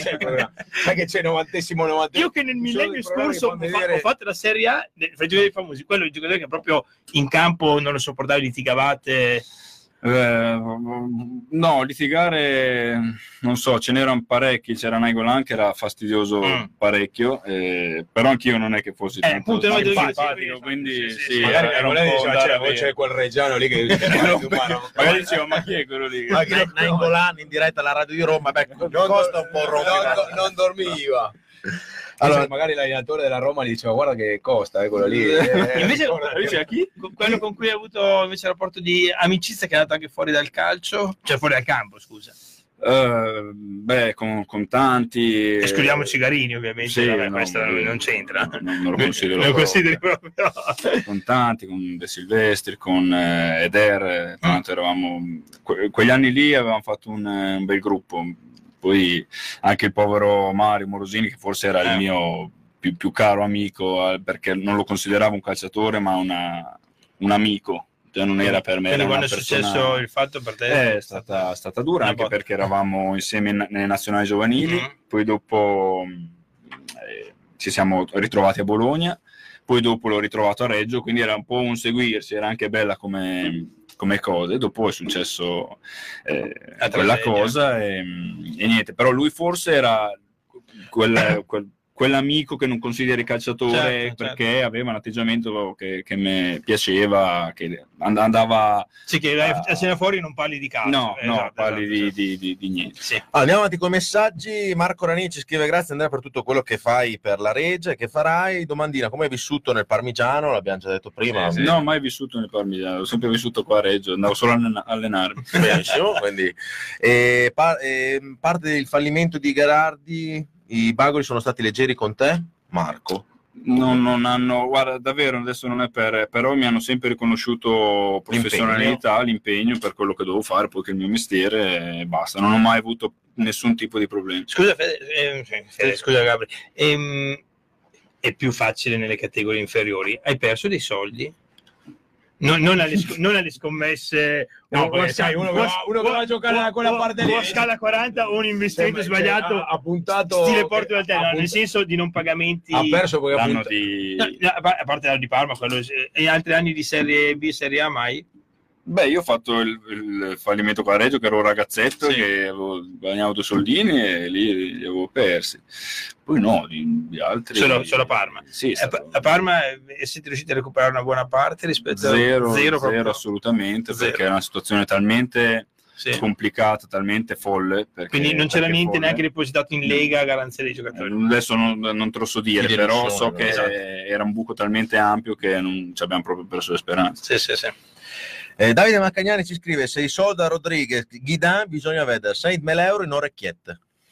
Eh, non, non lo so. eh. Rodriguez non prendeva, l'ho già detto lunedì sera in trasmissione su, su Teletricolore. Eh, visto Tricolore, che- Siamo, siamo Esatto. eh. Eh, perché è l'ambiente che Io la- io c'ho il telecomando fisso su Eh, do- dopo che l'altra sera l'avrete visto, Gianni Perin ha detto che sono emozionato perché sono qui a Teletricolore. Mi sono guardato in faccia, c'eravamo io, Lorenzo Iori. Ho detto, ma che emozione. Vabbè, tutto ciò detto, e... cosa sto dicendo? Boh. Eh, non lo so. Ah, su, è la su- vecchiaia, su eh, Rodriguez, su Rodriguez, che attenzione perché non prendeva un ingaggio banale. Cioè uno dice Rodriguez, eh, ma cubano, Guantanamo. Gu- Rodriguez aveva ragazzi uno stipendio importante a Reggio Emilia, quindi si è andato a Cerignola, sperando per lui ovviamente che glieli diano tutti, eh, ma non per il Cerignola, eh, per carità, grande rispetto per chiunque, è perché in Serie D hai ovviamente meno tutele rispetto alla Serie C, questo è molto, Certo. molto semplice. Però bisogna che gliene abbiano dati veramente tanti, perché a Reggio non era venuto a giocare qua per un piatto di lenticchie. eh. Per un piatto di lenticchie, Non so un si- non puoi eh, per un piatto di sì, lenticchie. Massimo, eh, Cioè, a- per a i Ro- a Ro- no. Cioè, a Reggio per i a- tortelli a- a e a Cuba- lenticchie. Io a Guantanamo, a Guantanamo ci sono stato. In galera o... No, no, no, no, no. Que- que- E non a vedere i taxi americani. quella tutta arancione se abbiamo tempo, no? Sì. A Guantanamo vi racconto solo due episodi. Due. A. Sbarcai in- dall'aereo di- a Santiago di Cuba, feci tutto il viaggio a Guantanamo in autostop con due miei amici, arrivando là completamente impolverato. Arriviamo in una casa di un signore, non sto scherzando ragazzi, però, in, in diretta televisiva, in cui ci ha detto, volete lavarvi? "Beh, Vedi, vedi te, no? Faccia eravamo completamente impolverati, ci ha fatto fare il bagno, era il 1999, in, sai in quelle cisterne, tutte quelle arrugginite, Sì, sì. il problema è che si erano già fatti la doccia tutti gli altri. Quindi c'era, sai, quel sapone che di, di tre dita, guardate. Vabbè, mangiamo fatto gli lì. anticorpi. Sì, sì, infatti ho detto, ragazzi. E lì dopo ha fatto la pasta. No, no, no, Sì, no, no. buttato- Butta giù la Dopo, pasta che se... cenato, cena- cenato, a un certo punto, nove e mezza, ragazzi, ma è storia vera, non è che è inventata, si ehm, spengono le luci non solo della casa, ma di tutta la città. Di tutta, completamente al buio. Improvvisamente si accendono le luci del campo di baseball, perché sulla città non c'era luce elettrica per tenere sia le soglie del baseball che tutta la città. Quindi hanno spento tutta la città perché c'era la partita. Non era magari per, Meraviglioso. per, per, per spingere la gente a andare al baseball. Febbraio 1999. E te come hai fatto al buio dopo se i cellulari non su un andalette, ma che cellulare? Su un andalette. Sei andato a vedere la partita di baseball. Non c'era la torcia del cellulare. Eh sì, c'è anche il cellulare. Ah, c'è Vito Giuliano che ci sta guardando, nostro Guarda. amico comune. Ciao, Vito. Qua- quante maglie gli hai dato, Vito? Eh, qualcuna sì. Qualcuna... Ce l'ha tutta qualcuna- appesa a Reggio Sport. È, è, è portiere, È portiere, numero uno, numero uno. che gioca anche Oh, fuori. sì, sì, adesso si sente importante. Sì, sì, ma gio- gioca anche Grande fuori. Allora, orbitato a calcetto mille volte è fantastico. Però prendeva sempre gol in pallonetto quando giocava. Sì, eh, Aia, perché- aia. Allora, perché già gioca anche con te. Avete giocato Beh, insieme. giocavamo in- Ti ha fatto, credo, la fascia da capitano sia per te che per ehm, Cigarini. Sì, eh. sì. A me l'aveva fatta, poi dopo non l'ho più usata, quindi sì, però Poi Parastinchi, fa tu- andate da Reggio Sport da Vito perché è il numero uno. Sì, Si scrive anche un certo Massimo Cavazzoni Mm, chi conoscete? che Grande, conosciamo ma- che dice ragazzi stasera non sono con voi ma mi consolo con del buon bicchiere di Traminer o Traminer come si chiama? Bravo. Tramina. Così un saluto al Lusso e al Grande Costa mercoledì prossimo Sei stato licenziato, Sì. no, perché abbiamo portato la ragazza al te- da- mercoledì prossimo parleremo di tennis. Beh, chiaro. dei tennis. Hai detto mercoledì. parla come specie. I risultati. Eh, ci abbiamo eh, Stefano Marchesini che sta guardando, ci scrive spettacolo bravissimi, grande, grande Stefano. Eh, nella Puglia, in Puglia, ciao a tutti ragazzi, anzi no, all'uso no, scherzo. Ah, carina, grazie, ciao Elena. Eh, Vito Giuliano, comunque Andre pensavo venissi a giocare con me a Salvarano. Eh, ci ho pensato a un certo momento, ho detto, quasi- Era un'altra possibilità. Andrea Rondanini ci scrive portaci cigarini a Reggio Andre. E Andre, come dice Perin, Carpe Diem, Marco Ranieri. E Michael Semmi, ciao Andre, sei un grande, tuo padre mi ha allenato alla Reggio Calcio, grande allenatore e pers- grande personaggio. Eh, ha allenato anche mm, Voltolini, eh, secondo portiere della, che, che abbiamo noi adesso. eh, ho scoperto che ha allenato anche lui. Grazie, ba- sei proprio il figlio di Vilmo. Sì, tu, sono- eh? sono- Carta di identità sul figlio di lui. Venturi Romano ci scrive: Padre di Costa è stato uno dei fondatori Eh. dei primi ultras fedelissimi a Reggio. Quindi anche questo è vero. E Carlo Marchesini ci scrive in Serie D il regime fiscale com'è? Secondo me è rivolta a te l'uso. Come domanda, se solo gli danno l'80% dell'ingaggio della Reggiana, Rodriguez ci ha guadagnato. Certo, è verissimo, verissimo, corretto. Attenzione, io però sto già parlando del netto che Rodriguez percepiva alla Reggiana ed era un netto importante. È chiaro che in Serie D, ma purtroppo l'abbiamo, ahimè, vissuta l'anno scorso, tutto diverso perché ovviamente i contributi, i contributi No, non ci no, sono, non- non- di fatto, o comunque sono, sono estremamente modesti. E mh, io mi accontento, anzi, io sono già felicissimo, l'ho detto in mille salse, anzi mi dicono di essere quest'anno troppo, troppo buono, troppo tifoso della Reggiana, troppo... Io sono già straordinariamente contento di tutto quello che si è fatto finora, del riacquisto del marchio, del ripescaggio, queste due cose meravigliose, del calcio che ci state regalando, della posizione in classifica, di tutto e di più e soprattutto anche del gruppo che si è creato. Mm, c'è qualcuno che però incomincia già a storcere il naso se pareggiamo in casa contro il Gubbio, che per me è stata una buona partita alla fine. Gli puoi dire qualcosa per cortesia? No, beh, io non, non- non- gli devo dire niente, nel senso che uno ha il diritto di, di vedere le cose come, come vuole. Io mi, mi fa strano, sinceramente. Cioè, no- noi dobbiamo anche, eh, e lo dico da Reggiano, parlo da Reggiano, non parlo da, da calciatore, noi dobbiamo capire anche le, le situazioni a volte. Nel senso, adesso eh, ci dobbiamo ricordare dove eravamo l'anno scorso. Che percorso sta facendo la società, non la squadra? Dove la, eravamo la scusami, società. due mesi fa. Due mesi Mia- fa. mia l'anno Sì, scorso, sì, eh, perché Qu- sembra- Quattro mesi fa, dai. Cosa ha fatto questa società per permetterci di eh, avere a disposizione quello che, che abbiamo adesso? Poi è ovvio che anch'io vorrei vincere tutte le partite. Siamo strutturati a detta di tutti meno ehm, rispetto a, a squadre che sono state fatte per, per essere, per andare in Serie B. Cioè, quello è, è sotto, è sotto gli occhi di tutti. Io personalmente so di, avere, so di far parte di una squadra forte e, e finché c'è la possibilità cercherò, cercheremo di, di- di fare il massimo, però è ovvio che eh, no- non, è, non è semplice. Secondo me adesso la, la cosa bella di, di cui uno dovrebbe gioire è il fatto di essere in una situazione che ti permette poi di, di fare qualcosa di bello, che sia quest'anno, che sia l'anno prossimo, ma adesso ti permette, in tanti anni non hai avuto neanche la possibilità probabilmente di, di- poter sognare, di fare qualcosa. Quindi poi è vero, è giusto che anch'io col, col Gubbio in casa, ma non perché il Gubbio, perché secondo me abbiamo fatto una buona partita. Poi Sono- ovvio, sono vieni, vieni da un pareggio, eh, un altro pareggio, quindi ti, ti- ti risulta tutto più brutto, perché tanto è il risultato che, fa, che, che- che dà i giudizi. Cioè, c'è poco da fare. Se avessimo vinto 1-0 era tutto un altro giudizio, era tutto un altro... Però adesso siamo lì, ragazzi, se guardiamo nel nostro momento negativo, questo è il nostro momento negativo da quando è iniziato, in cinque partite abbiamo preso un gol. Abbiamo vinto col Carpi, E, e che gol!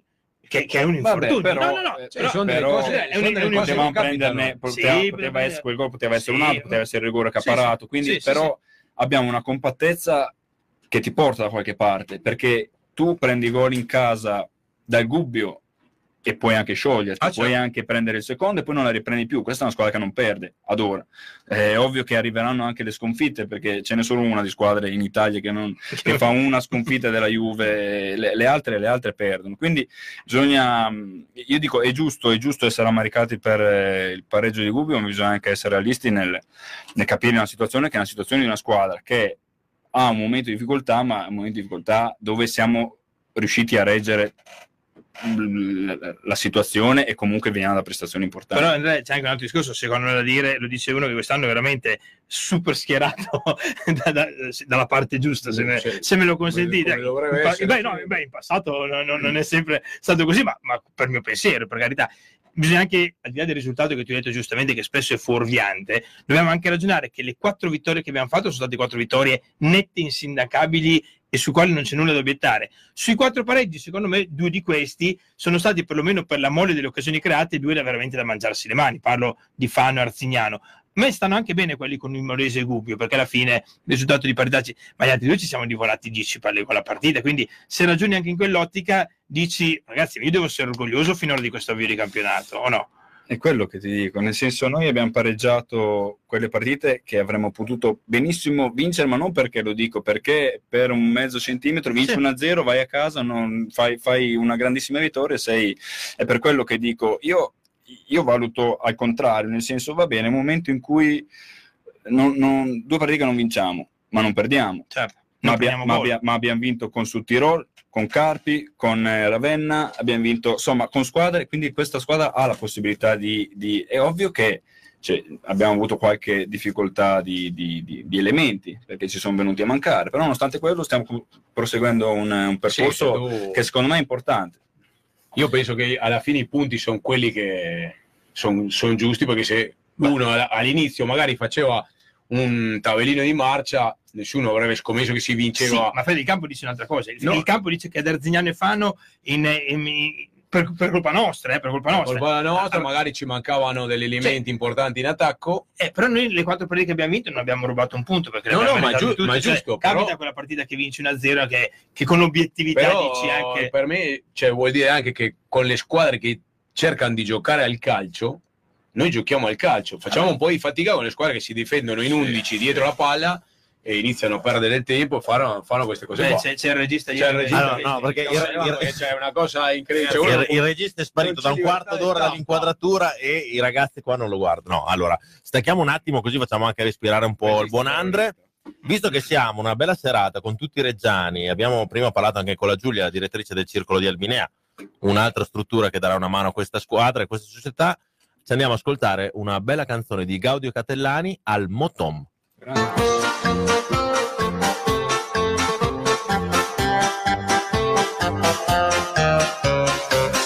ieri invece le passé 30 anni, quando son compré la prima moto. Iva sempre a stras per lucidare le mani, e perfino un sacco foto. In bianco e nigro serviva bene, sia la moto sia la memurosa. Era il circonde da un mucce draga sei, con la faccia allegra e un po' invidiosa. La mia moto era rossa come il fuoco e l'andeva come una sciaiata. Sorpassare la città era proprio un sogno, dato che era in tutto in bicicletta. Al mio sorriso a 34 ben, affileva via i 40 l'ora. I cavi che sgula se ben contra il ben, in 30 anni a mi sembra sola. Pom pom pom pom, era gnana ancora un uomo, quando sapeva il mio motom, per andare in caporella.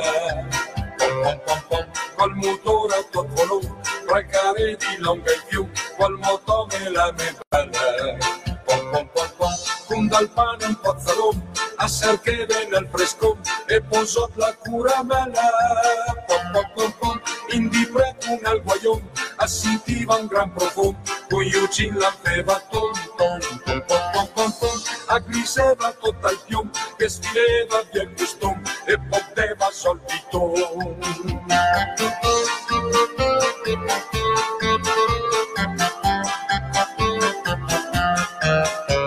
Sembra ieri invece le passe 30 anni, al moto ma da steso in container, che la gente gira tutta in aeroplano e la capestante me una galena. Tutta stando a fare cornatre ai baio, con il cellulare la cruvata, Me do l'impressione che al mondo il dura poco e la gente ormai è tutta amata. Cose punta a correre sempre avanti in tre, come al sabezzira per Cuperes.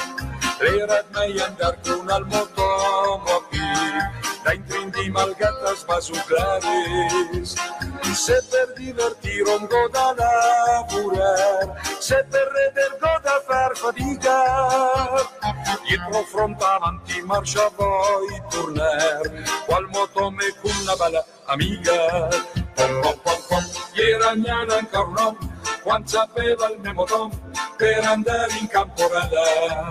Pom pom pom pom, col motore a topolom, brancare di longa i fiumi, col moto me la me Pom pom pom pom, con dal pane un pozzalom, a cercare nel fresco e posò la cura mala. Pom pom pom pom, in di per un al guaglione, assentiva un gran profumo, con Eugene l'anfeva tom tom tom pom pom pom pom, accriseva tutti al piom, che svileva via custom e poteva solvito. Sembra iermo le passe in eternite, al motom le sei perso in cantina. Fine drosne con i copertons scopie, una ragnatela in da cadena. Per un attimo era la nostalgia e tirare fuori e sistemare. Mo capì subito che era un'utopia e accendeva scoppi dal mare. Ho capito che era solo una fantasia, ma purtroppo in se torna mia. Al motomne come la mia gioventù. Eccoci tornati su Severi ma Giusti. Diciamo un po' di messaggi che come dice Sì, Casamati. l'unica cosa che devo dire è che ehm, Lopez, che insomma ricordiamo anche Gaudio Catellani, un grande della nostra cultura reggiana, e tra l'altro ci aveva fatto anche una canzone per Face Rage, quindi grande Gaudio. Davide Casamati dice che gioia vederti in Granata oggi che c'è la maglia dell'Alessandria Un bacione, del Davide. Serio, però. Grande Davide. forza reggiana tutta la vita Porta della stoffa qua, se Granata che ci facciamo qualcosa. Alessandro Cavalieri dice finalmente vedo una squadra che non si arrende e riesce a raddrizzare il risultato. Bravissimi e continuate così forza reggiana sempre. Andrea Fani un grande amico ci segue della puntata zero o forse anche della meno uno dice che emozione che ti chiede a te scusa torniamo indietro.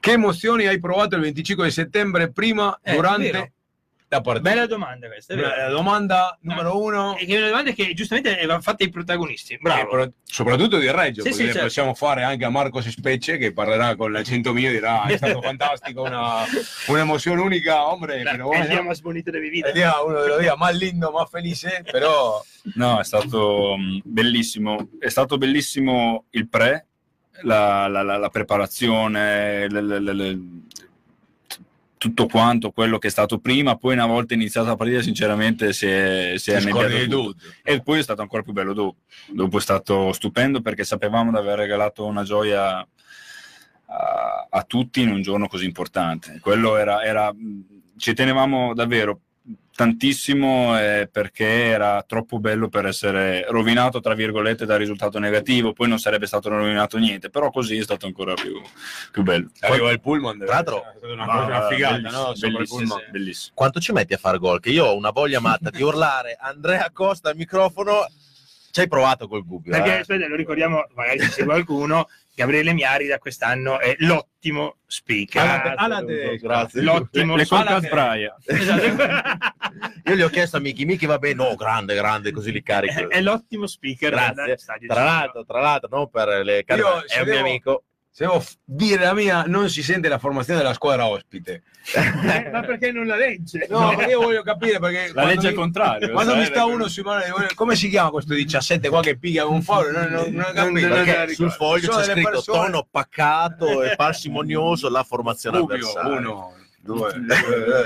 No, comunque volevo ringraziare intanto l'uso che- perché in trasmissione, essendo già anche amici, ma mi ha fatto i complimenti per la prima volta, era un po' teso, Adesso poi piano piano... No, però non, non è, non è detto che tutte le persone No, si no, spendono no, per gli altri, quindi No, ragazzi, eh, su adesso questo ringrazio. non per- ma- ma un, un ragazzo come te che spende veramente tempo, energie eh, per la squadra del cuore, e, e- e- perché il tuo è, è quasi diventato un lavoro ma non retribuito e da togliersi il cappello e tanta, e tanta roba. E su Quindi- questo ti ringrazio perché sai tanto impegno che ci metto, ma è, è tutta passione. E volevo dire a chi legge i messaggi su Tele Tricolori è la Morena, perché ogni tanto legge dei messaggi contro, che ci vuole ben più di un messaggio per smontare il signorino che hai qua davanti. Quindi- No, ma, questa- ma, ma questa qua la metto lì così per ridere, eh, che dopo un eh, po'. La Morena è bravissima. Però insomma, salutiamo. Allora, Comunque- torniamo a te, quando è che fai gol? Ah, boh, pensavo ti fossi dimenticato. No, eh, spero, spero presto, anche perché secondo me in queste partite qui quella- l'unica cosa che ci è mancata sono i gol sporchi. Il gol calcio piazzato, il gol eh, eh, fatto un po' così e sono quelli che fanno la differenza. E, e ad oggi forse è una mancanza che, che abbiamo. Anche perché quando ci sono i calci piazzati, oggettivamente vedere salire te, Rozio e Spanò insieme, e ovviamente ci sono poi i piccoletti che ne abbiamo tanti che retrocedono, ovviamente è, è- è una batteria, ragazzi, in per questa categoria che è impressionante adesso. Ma poi nel calcio di adesso i calci piazzati sono fondamentali. Sì, sì, poi? Spanò è bravo attaccare, no, ma anche tecnicamente Andrea. Spanò che è bravissimo ad attaccare il primo palo, Rozio che sui calci lunghi va a fare sponda, te che sei bravo invece storicamente centrale, ragazzi, anche strutturalmente in fase No, d'attacco, siete proprio eh, fatti l'uno per l'altro, insomma, quindi Soprattutto il primo gol, però fallo in casa perché sennò questo qua. se fai il gol dove nel stadio ospite, se, No, se ti capita farlo lo stesso, non è che davanti alla porta no, lo faccio per, per, tiri fuori apposta. Tra l'altro, Però cerca di- dire che dall'alto si vedono male i numeri, eh, quindi anche quando me abbiamo fatto, eh, te l'hanno detto, eh, perché quando ha fatto gol Marchi, che noi l'abbiamo detto dopo due minuti, e grazie al direttore Tosi che ce l'ha venuto a dire in cabina, fare- si è sbagliato. Andate da Luccio e uno si fa i capelli viola, No, hanno sbagliato, colorati. dobbiamo dire, l'abbiamo detto anche Simonelli, hanno sbagliato il, ehm, il colore insomma, dei numeri, eh, però è una decisione che hanno fatto con Macron e sono questo... Ti piace oro, la maglia? Per me è bellissimo.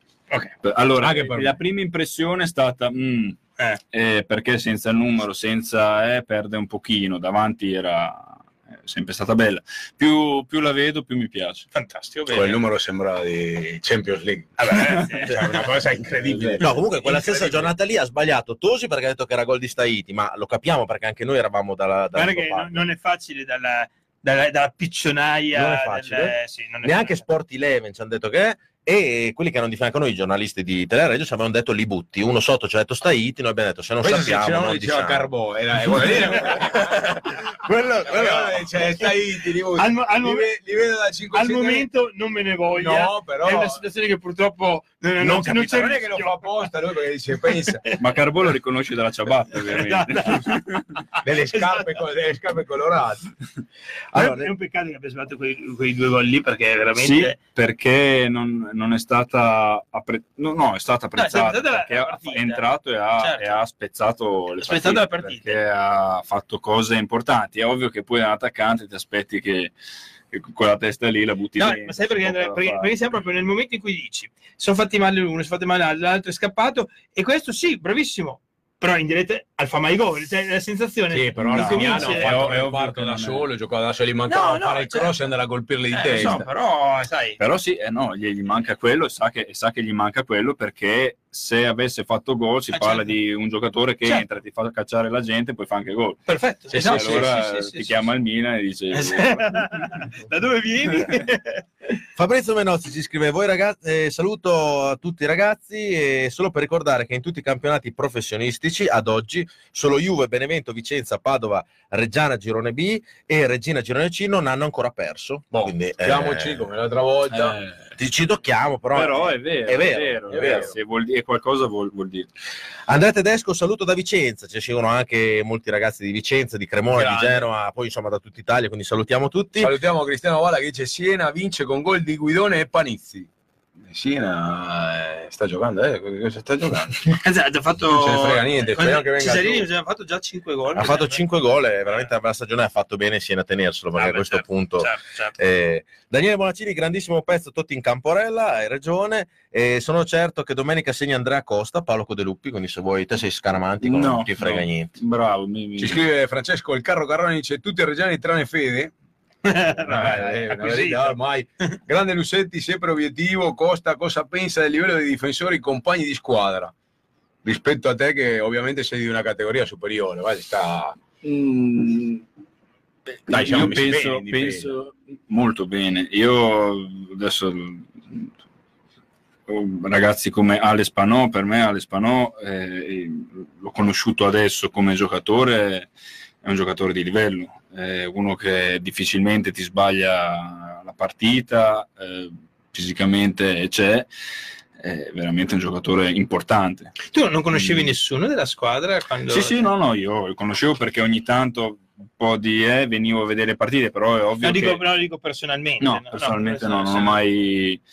eh, adesso vorrei fare, eh, ma direi di, direi di no. Ma che tu li personalmente. conoscessi e guai a te se lunedì Sì, sera no, non guardavi sì, appuntamento è chiaro, sporco eh, guai a te eh. Da Benedetto, Eh, eh, le boiate del sottoscritto di Che era il 636 che da chi Esatto, non è di Reggio, esatto, perché esatto. qua è a 10. No, però eh, il livello, ma anche Paolo. Paolo sta facendo un campionato Sì. importante e chi non, non- non sta giocando, eh, Martinelli, Santovito, sono, sono due ragazzi che ti danno alternative, sono, son- son bravi, il livello, il livello è veramente buono.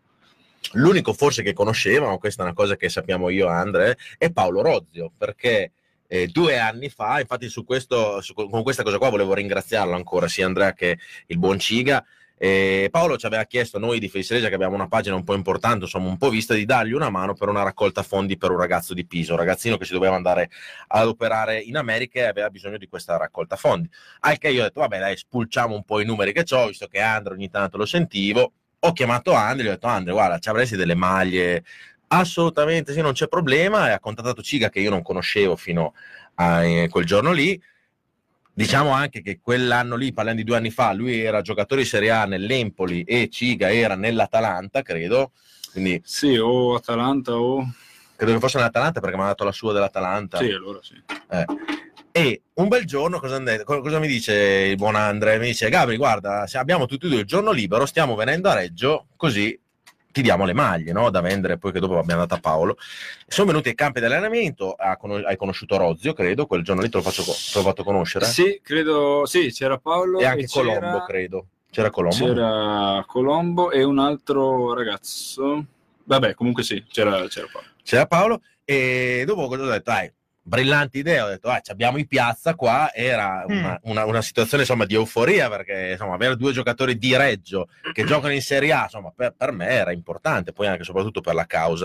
Ho detto andiamo in sede che da lì a Via Agoste due passi andiamo in sede e c'era Piazza e sua moglie che stavano guardando un video dentro gli stavano facendo una presentazione eccetera allora c'era, um, non posso dire il nome perché non voglio querele, c'era uno dei dirigenti che gli ho detto guarda vammi a chiamare Michael, Alice, insomma ci abbiamo qua Cigarini e Costa, Safommia, cioè almeno presentati.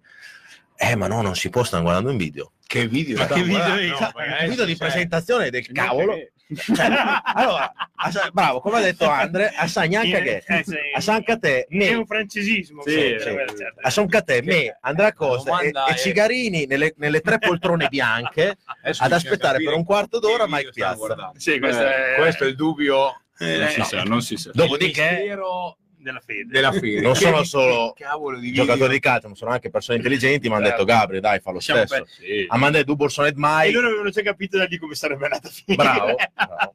Eh, vabbè, Cioè. Ragazzi, ormai è, purtroppo è andata. È no, storia. Se qualcuno ha acquistato il, il DVD all'asta, che ci dica che, che Eh video io- era. Se qualcuno ha preso Eh. il videoregistratore, Io, io dico poche cose intelligenti nella vita e soprattutto pubblicamente. Ricordiamoci sempre che purtroppo gli unici che hanno subito i torti, l'ho detto lunedì sera, mi ripeto, perché non ci ha visto, sono coloro i quali hanno perso dei soldi veri. Certo. Perché dal punto di vista sportivo ci abbiamo solo guadagnato. La stessa categoria di due anni fa, aveva una società non- questo non va mai dimenticato, torniamo seri, è una società che ha sempre storicamente ballato fra i 2 e i 3 milioni di euro di debiti, perché non è che Piazza ha fatto i debiti. Piazza ha lasciato la società con qualche debito in più di come l'aveva trovata, però ha smenato 9 milioni di euro in due anni, che correggimi se sbaglio Andrea, in un campionato di Serie C, avendoli proprio persi come ricapitalizzazioni sono una cifra importante. Per cui alla fine, premesso il grandissimo dispiacere per chi creditore non è stato soddisfatto perché si vede che ha lavorato per la Reggiana e non è stato retribuito, siamo nella stessa categoria con una società oggi più importante, più solida, più diversificata, con una squadra paradossalmente, se non a pari livello, secondo me addirittura anche più forte, quindi dal punto di vista sportivo abbiamo fatto un solo purgatorio come di Serie D, parlo a livello di tifoseria, quindi insomma alla fine dal punto di vista sportivo possiamo anche fra virgolette, tirarci una spugna sopra oramai e passarlo alla storia. Certo che ribadisco, mi dispiace per tutti coloro i quali, artigiani, commercianti, dipendenti, persone ci hanno perso, ci hanno perso del denaro e questo dispiace sempre, questo è ovvio. Assolutamente. Io volevo chiedere una cosa a Ande che dopo quasi- ci hanno fatto... intanto siamo quasi seri. Sì, Mamma sì. mia, mi commuovi. Momento di serietà e Non non non mi ricordo- con, eh, Illuso e intelligentissimo. so. Prima nel viaggio, nel viaggio da casa sua qua ci siamo guardati Pucci, eh? Sì, sì. Cioè, Beh, due ignorantoni. Grande se, se uno pensa prepariamo le domande ad Andrea eh, siamo guardati Puzzi ma non dire che sia All'Herbalife, siamo gli albini della, della radiofonica. diciamo di- Qua non c'è niente di. Volevo chiedere a Ande chi, chi ti aveva contattato, Setosi o chi per lui, eccetera, quest'estate, e se mai avessi avuto anche te questa strana idea di tornare a Reggio, cioè, lo pensavi, lo, te lo immaginavi, o sta- è stata anche per te una cosa... Beh, no, io ho spinto particolarmente. Allora, adesso mm, no- no- non è per, però non credo si sarebbe mai creata la situazione se non avessi proposto una, una cosa del genere, Ah, perché mh, sinceramente, e- e mi è stato detto, la Reggiana non, pe- non- non pensava a me, non, non era un pensiero per la Reggiana, ma perché pensavano di non, non- di non poter fare irraggiungibile fare- sì, sì, non pensava invece probabilmente vista la mia disponibilità visto che pro- si poteva creare la, la situazione dopo è andata in porto ma mm, è stata una cosa costruita insieme Eh, allora, non scusa, è- quando me l'hanno detto la prima volta eh, che l'ho saputo più o meno una settimana la prima reazione ma- ma dell'uomo, uomo, del, del ragazzo della stanza è dire se ciao buonanotte ma, ma perché? Se tu ci ragioni dici scusa ma questa No, c'era serie due anni fa cioè, ma perché mai dovrebbe venire? Cioè, adesso diciamocelo onestamente in una società fra l'altro neocostituita e che oggettivamente incominciava ad avere delle ambizioni perché era appena entrata Amadei ma, ma, ma fino, Appena. ma fino a un mese prima era una squadra che doveva però io vedevo già una società che, che voleva fare qualcosa non so Certo, io avevo, certo. avevo questo sen- se no probabilmente ti dico io sì eh, come ti ho detto guardo anche la mia professione e io ho guardato la mia professione qua, professione qua perché c'è la possibilità di fare qualcosa di bello se fosse stato magari anni, anni dietro in una situazione non, non Sì, so se avrei ho capito. eh, Sì, ma un'avventura al di là- a vedere che bravo, al di là bene. perché mh, probabilmente non, cioè se non, non, non- interrompevano sarei- il video eh, mm, parliamo delle Invece qua, qua eh, quando vedi la possibilità di far bene, perché io sono venuto qua perché vorrei dare una mano a, a questa squadra, a questa città a levarsi da, da, da 20-25 sì, anni. di- è, è- è una cosa che ho io, è ovvio che io non sono Maradona e vado a fare, però se posso dare una piccola mano, il mio obiettivo dell'essere venuto qua è quello. però ehm, adesso non voglio fare il coso anche perché i 50 euro me li ha già dati prima però in, in un calcio di oggi dove oggettivamente Gabri tutti se la tirano parlo dei calciatori tutti credono di essere appunto il migliore un giocatore che ha un percorso storico come lui che ha fra virgolette permettimi l'umiltà di dire a me piacerebbe far parte di questo progetto e rinuncio oggettivamente alla categoria e a dei soldi per venire insomma io credo che non è che sia una mosca bianca ma grigia perlomeno in questo mondo è perché quando me lo dissero e me lo dissero già subito perché qualche, qualche talpa continua a avercela anche se ormai ho smesso di fare il giornalaio, il giornale di professione Cioè, e mi hanno detto fa, guarda che è stato, è stato Andrea a chiedere fortissimamente di voler venire ho detto "Guarda, ragazzi, ho impazzito vabbè, la, prima, la prima sensazione è quella cioè, io, io sinceramente dico la No, verità col guarda. Benevento ti avevo seguito poco ma perché non giocavi ma mi ricordo che l'anno prima facevi il titolare in Serie A ho detto, ragazzi, cioè, e allora oggettivamente ho detto poi mi hanno detto guarda che fra l'altro è sanissimo me l'ha detto un tuo amico Quindi- Allora, allora. eh, no no mi fa, guarda che sta benissimo ho detto boh, allora ho impazzito Ah, sì, poi vabbè. mentalmente I, I impazzito primi pensieri, uno che si Eh. fa Olerot. O, No, no, o- su- o- su- o- su- si no. voleva far male. Proprio ecco, chi non che è tifoso e chi non ti su, conosce. su quello un suo amico guarda, sta, sta da Dio un tuo amico il nome non te lo faccio eh, magari è fuori per diretta altri 50 Eh, euro. eh, fuori, o- fuori onda. però detto, 50 ho, ho impazzito perché è giovane perché cosa sai 34 anni 33. 33 Eh, è giovane Eh, era, era oggettivamente una, una, una, una, una mossa Sono diventato strana. anche giovane adesso. eh. vabbè sono 33 sì, sì. No, eh, una, una, ah, accusa che mi è stata fatta, adesso lo dico perché poi non vorrei sembrare troppo lecchino, quelle cose lì che a me non, non mi piacciono, però è stata quella di, eh ma tu da Reggiano non hai mai parlato, non hai mai detto, io non, non ho mai avuto sentito il bisogno di doverne parlare, di- di- miei amici lo sanno che sono sempre stato un, un- ma il dover dimostrare, dover fare, non, non- non lo fai, lo, lo dimostri con, con le cose e l'essere venuto qua per me è una dimostrazione importante di quello che, Certo, che- certo. che è sempre stato un mio desiderio. Poi ti dico, è ovvio che si sono create le situazioni perché Sì, per- sì. magari non si potevano creare, magari a Benevento non mi volevano cacciare e pot- probabilmente non si creava. Si è creata e Tra io sono Avevi contento. un anno di contratto a Benevento e non prendeva due soldi. Beh, immagino anche perché, Sì, anche perché stata- era un vecchio contratto, immagino, della Serie A. quello, Sì. eh, quindi, Sì, è stata, era, era- ma io, io qua... eh, Cioè, la mia e la tua casa ce le prendeva. Per- per quell'annetto lì ce le prendeva. Non so, no, non è, non so. Eh, Invece avevo questa curiosità, chi ha, mh, cioè puoi dirlo, eh, ma così proprio pur parlé, eh, chi ha mai preso più di stipendio tra te e Ciga? boh, ma lui sai. tutta la vita, ma per Fa un forza. altro ruolo. Fa un Ma un'altra carriera, anche un altro, Sì. un altro sport. No, beh, l'altra carriera No, no, no, altro Beh, sport, sì, bella, lui a, insomma ha a fatto... livello di, se- di Serie A, beh, Beh, lui ha fatto piazze anche importanti, Sì, ha fatto ha Napoli, fatto Napoli, Napoli. vero, Eh, è andato a eh. Siviglia. Eh, sì. Sono, sono ricco dentro. eh. Sì. Beh, anche a te a pe, però. a guardare tutti, ogni Sì, tanto sì. mi mettevo a la guardare. pizza dopo la paga lui. te. Bravo, bravo. Bastardo. Allora, leggiamo un po' di messaggi, dai. Eh, il capitano Marco Ranieri, il capitano Espanò, persona straordinaria, giocatore incredibile. E pensi che sia penalizzato al fisico, Andre? A tecnica da giocatore di categoria superiore. Ma penalizzato dal fisico per infortuni? Ma, o- ma no, No, proprio no, magari salto, No, no, no, no, io- di categoria, forse. Anzi, anche, boh. fisicamente ha proprio il fisico da giocatore vero. Infatti, è, è- è un pensiero che ho io di Ale. Per me è un giocatore da- almeno, una, almeno una categoria superiore. Almeno. Però, permettimelo, io sono un grandissimo, come tutti, un estimatore, però è un giocatore che si esalta nel modulo tattico di quest'anno, perché nella difesa a tre ha a fianco altri giocatori che in termini di doti balistiche, non tanto perché lui ha un'elevazione eccezionale, però in termini di prestanza fisica e di altezza, eh, sopperiscono alla sua che non c'è, e lui ha anche la possibilità di spingersi in avanti perché è tecnicamente capace. Oggettivamente qualcuno bisogna sempre farsi una domanda perché in passato non ha mai fatto il salto di categoria nonostante stagioni ad ottimo livello nonostante anche una pubblicità meritatissima che si è guadagnato perché nell'anno in cui è stato premiato come miglior difensore della Serie C. Tu vieni premiato come miglior difensore della Serie C. Ti fanno il riconoscimento, ti portano a Coverciano no? Non l'hanno premiato perché la Reggiana giocava contro il Sant'Arcangelo eh, e hanno premiato un altro e gli abbiamo dato una targa noi del Vabbè, gruppo Vandelli comunque, come premio. era Quella è una stupidata perché un giocatore che vince un premio Coverciano va sì, sui giornali.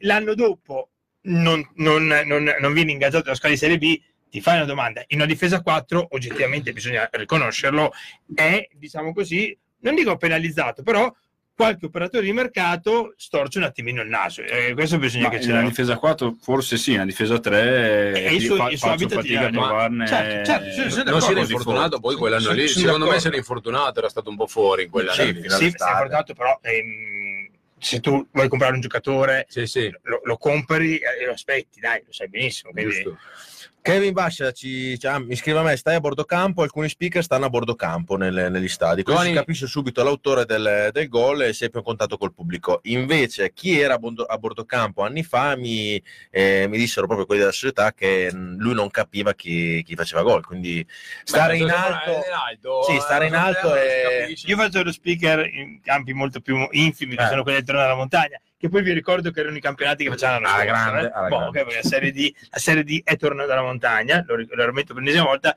ed è vero, a stare a bordo campo eh, non, non riesci a capire A bene. capire. Io ogni tanto mi chiedo anche agli allenatori che sono lì, mh, hanno una visione del campo che, che comunque è, è abbastanza particolare, eh, cioè devi essere veramente bravo perché... Sì, infatti tanti adesso mandano Eh, il- il- un, esatto. un- un collega o un, eh, O, o un collaboratore, sì, sopra per- perché è una visione diversa, diversa. mm, c'è niente da fare, certo. Lopez, vuoi fare una Giovanni domanda? Massoni dice ma mi dite il nuovo attaccante croato Eh, so che è È arrivato vero, è vero, è come si vero. chiama Prodic come, come si chiama come si, eh, si chiama? Prodic no, no, Vabbè, non mi que- ricordo l'hanno È il, dire- è il direttore? Lo-? Sì, sì, sì, ma- ma ho sentito su Sport Today Beh, è, poi è- mi, è mi è piaciuto perché hanno fatto Ha vedere le ragione, da, da giornalista. No, facciamo una, allora, diamo la notizia perché bisogna essere anche, l'avrà detto sicuramente nel TG Sport di oggi. Sì, Reggiana ha un giocatore in prova. Al momento è un giocatore che viene dal Catania, o meglio, che l'anno scorso era del Catania, è svincolato. Brodic si chiama, non so. Vabbè, adesso non lo, ricordo, lo, ma lo, un croato del si Visto che Andrea è l'unico che l'ha visto, eh, Sì, però l'ho Ecco. visto anche poco, quindi Eh, non mi posso cosa- dare cosa ha fatto? Ha salutato, ha salutato. un allenamento, sì. due? No, ne ha fatti già due. Due? ehm, però sì, non, non- non- non posso... Partiamo, non riesco- pa- parli italiano bene? Eh, sì, non ci ho parlato. Ciao. Non ci ho parlato, sì, ma non ci ho parlato. No, grandissima risposta. Purtroppo sì. Meglio di Allora. Ti Sì faccio no? vedere questo che sarebbe il gol se si vede che ha fatto contro il Sassuolo. Quindi ha già segnato il Giglio, è un Già buon augurio. Quindi non, si, non si vede, adesso c'è, un po' che- di, c'è un po' di... L'ha fatto vedere. Si chiama Brodic. Brodic. Brodic e vi- viene dal da- era svi- è svincolato e ha giocato nel Catania. Questo è se volete andare a vedere do- domani ha lo pubblicheremo. anche il Brugge, ha giocato nel eh, non so, eh, Dinamo Zagabria, a Giovanni. Comunque a noi, fa, a noi fa comodo perché è anche bello, ciun- cioè è bello tozzo, no? È- Eh, quello sì. è alto come Fisicamente, te, Poi sì, insegna, questa- facciamo Capelletti in Brodic. sì.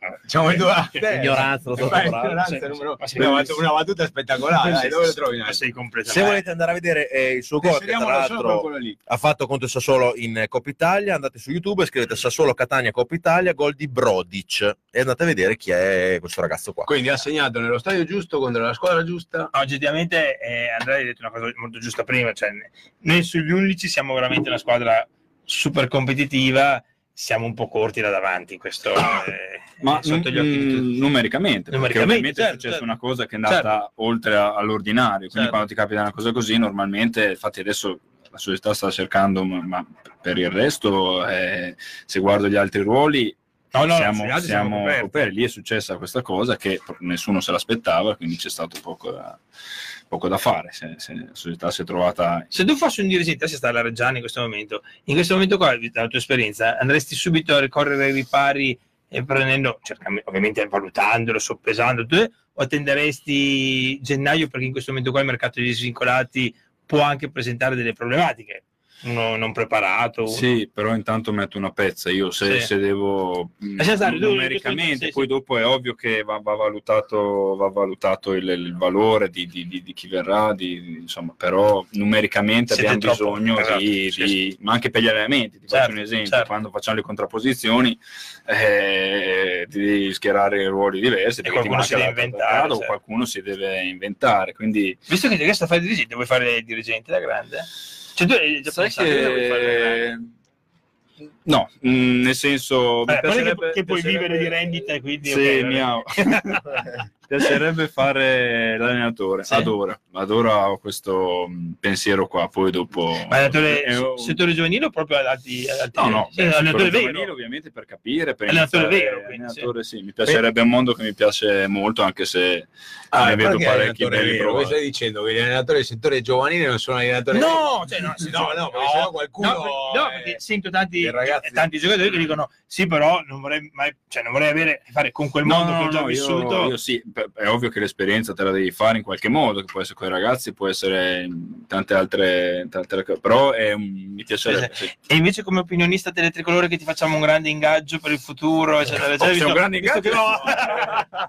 Ah, visto che Noi Ah, vuoi vedere? Noi se vuoi venire qua tutti i mercoledì sono poi- 50, 50 euro. Che poi io non, io- non c'entro assolutamente nulla. Cioè, Sì, lo è, 50 è un euro. È un Però se, farabutto. se ti vuoi bene, puoi prendere lo stesso ingaggio che prendo io per zero. Cioè, quindi No, perfetto, È la stessa cifra. Qua vedi? sono 50 c'ha- euro. Magari possiamo arrivare a 60, 70. Pensa con lo stipendio che hai preso te eh, in questi anni di Serie A, lui era già fermo, eh, cioè si era già trasferito a Cartagena, a Cartagena, Cartagena, sì, sì, ed era là tranquillo e beato, tranquillo e beato, con. Macagnani. Con Macagnani.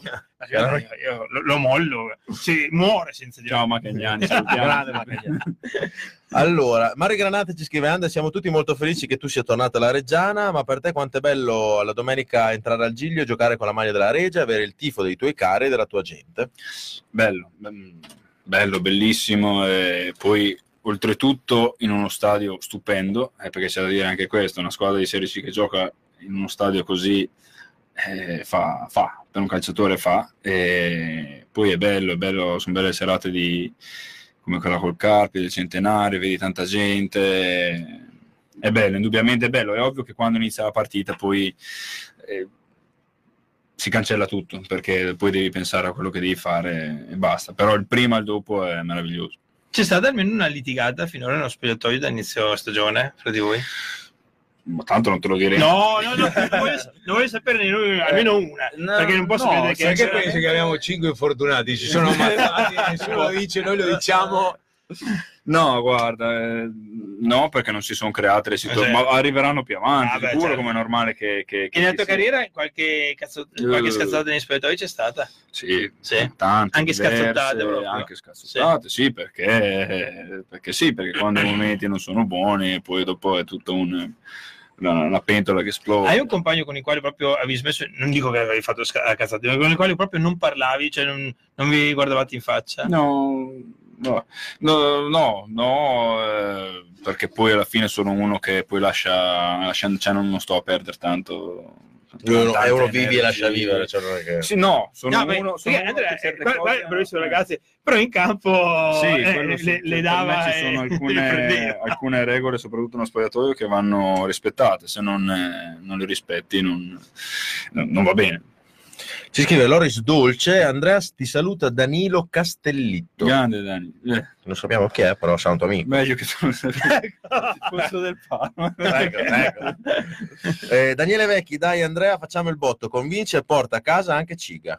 Quindi qua... Ma io Ciga l'ho sentito prima di venire qua, come avevo detto, anche lui era entusiasta da morire perché, perché anche lui ovviamente ha, ha nel cuore la città, noi abbiamo sempre vissuto qua. È ovvio che quando ti parlavo di situazioni professionali che ti portano a fare, lui adesso è in una situazione professionale che è, è impensabile probabilmente che possa... Però lui ogni tanto me la butta lì, eh, dai prepariamo il terreno. Qu- Quando, quando eri piccolo, nella nidiata di te e di Cigarini, c'era qualcuno che avresti detto, cazzo, quello lì era, eh? e poi alla fine si è perso, qualche ragazzo? Eh, tantissimi, Tantissimi. tantissimi ragazzi. mente, tu qualcuno? considera che io sono partito che erano tutti ben- bene o male più bravi di me.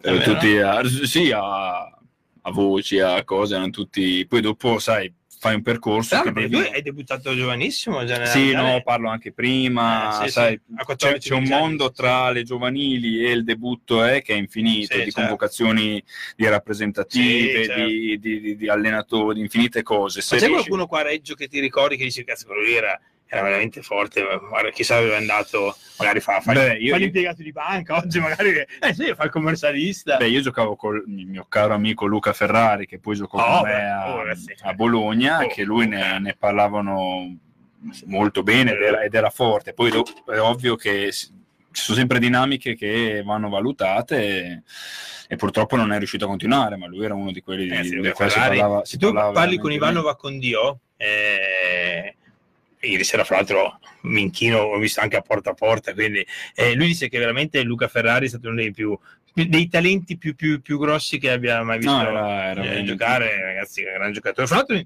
orbitato anche un sacco di volte, carinissimo in campo, sempre, sempre molto, molto gentile. Parlo di tornare a montagna. Eh. Mm. Tanto lui giocava nella Bruzzanese e non ha mai vinto, quindi tutti gli anni...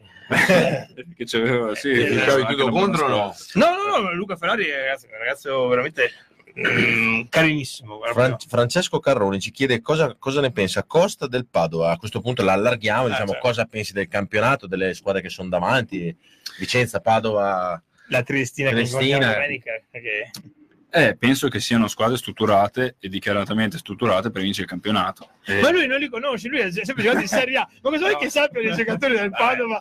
Lui, No, è, è lui- è- Alvini è a lui che dice: Guarda, tu dai, studia, testone, testa quetra. Aspetta, un po' di colore le vedi. cioè, Tra due anni, quando saremo in Serie A, li chiederà. Eh, esatto, esatto. L'anno- prossimo già, come gioca il Benevento? eh, No, però so, so di alcuni. C'è, c'è- c'è- sono squadre veramente che hanno, che hanno per- avuto partenze con obiettivi diversi e quindi sono squadre che. eh, L'unica è il Padova poi che è riuscita a fare meglio di noi, eh, fino a prova sì, contrario, sì. finora, che è veramente probabilmente la forza principe di questo campionato.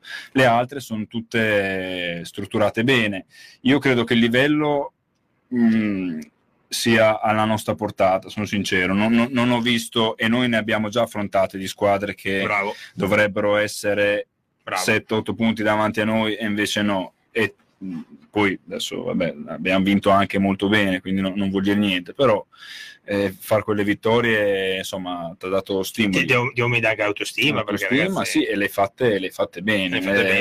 cioè, insomma, non è che hai trincerato e poi hai fatto contropiede, lì il, l'hai... il Padova probabilmente è la squadra che adora, adora perché poi ci sono i momenti per tutte, eh, che è, è- è una spanna sopra gli altri, adora. No, io ho visto, ho visto diverse partite perché essendo praticamente una- una- agli arresti domiciliari, eh, mi- essendomi dovuto iscrivere a Eleven Sport, mannaggia mi manca lo stadio com'è, eh, lasciamo perdere E queste tutte le volte, Lasciamo Rado, tutte le volte che lo dici a te tricolore c'è Tosi che storce un po' il naso. Sì, sto un po' il naso, ma perché è una. Vabbè, lasciamo stare, che è meglio. E io ne ho viste alcune partite del Padre, effettivamente, oddio, oddio, dire che gioca bene No, è un eufemismo. Dire che sono tignosi, cattivi, strutturati, eccetera, eccetera, sì, però dire che gioca bene. Io ho visto alcune ispezioni di gioco invece della Triestina che gioca divinamente bene, poi perde. Mm. Eh, quindi, insomma, dal punto di vista spettacolare, certamente, eh, però probabilmente i campionati si vincono anche così. Anche. Sì, adesso, adesso secondo me una forma campionato la dai a febbraio, quando proprio dici bene, queste sono quelle che lottano per... Adesso è un... eh, vediamo, cioè, i, i momenti difficili devono attraversare tutti, tu- tu- tutte quante. E poi dopo chi avrà... La, la- la- la- pelle La garra, dura, la garra. riuscirà. Però io sono dell'idea che la Reggiana sia a livello de- di quelle squadre. Vabbè, andiamo a letto? No? Sì, Ah, facciamo gli sì. ultimi 5 minuti. No, ho, preimpostato l'inno. eh, Vi, vi controllano? Oh, Come un, si- un Giunquera. Oh, A che il passa vi, vi- vi controllano? Beh, abbiamo un regolamento, però sì, insomma, non, non No, siamo- qua fai fatica contro, siamo in diretta su Tele Tricolore. Appunto. No, dai, leggiamo, poi, leggiamo cioè, gli ultimi ma messaggi, sì, dai. Sono le 11.11, non è che vede la replica poi Albini che alle 3 del mattino dice oh questi qua fatto. Albini che si alza, va, va in bagno, Eh. vede cose dice, "Non so Ma ma è ancora là A 4 qua. ore c'è che la replica. Il mister Facciamo vedere sicuro. l'orario in diretta, guarda, e non si vede niente. però. Ci chiede, ci chiede, mh, Paolo Pelolanzi, eh, Andrea, l'arbitro peggiore che hai mai avuto, a parte, parte l'uso. l'uso. Eh, grazie.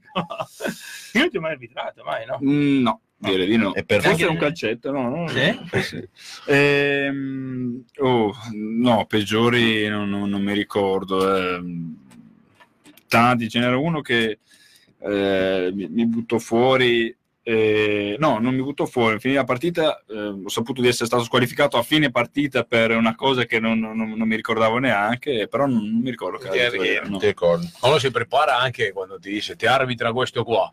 Uno va a Sì, vedere, sì, giochiamo giochi- in serie, anche in Sì, Serie no, C, certo. anche in Serie C, in Serie A posso Serie C, capire. noi sappiamo chi ci arbitra, però sì, non... Sì, eh, Riccardi- non- No, ma in Serie A penso che sia una cosa fondamentale, Sì, ragazzi. so. Ma atteggiarsi, sapere che metro ha, cioè, ora, No, però in Serie C potrebbe essere anche perché tu dici, oh, andiamo a giocare in trasferta, vi arbitriamo Eh, un arbitro che di so, 10 però- partite 9 volte ha vinto la squadra che giochi in casa. Quello, eh, ce lo dice, quello- quello ce lo dice il Sì, mister, però ci, que- ci parla delle caratteristiche de- de- dell'arma, che magari però sì, di, di- di sapere bene com'è, no, Ah, quello no. fai fatica.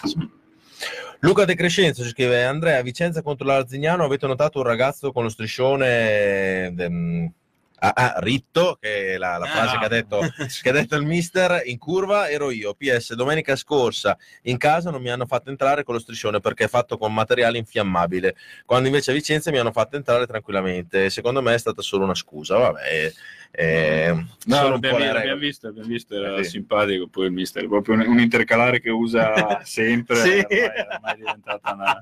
è diventata la frase di... È bellissimo, è uno slogan. Eh, PS ciao Luso, ti Beh, saluta. Luca è un, è un grandissimo attaccante, eh, fa- eh, è un ottimo attaccante, sgusciante, rapido, bravo. Da quanti gol alla stagione stiamo Eh, parlando? sì. Allora, Anne, intanto, visto che siamo verso la chiusura, cosa ti aspetti dalla Reggiana di quest'anno?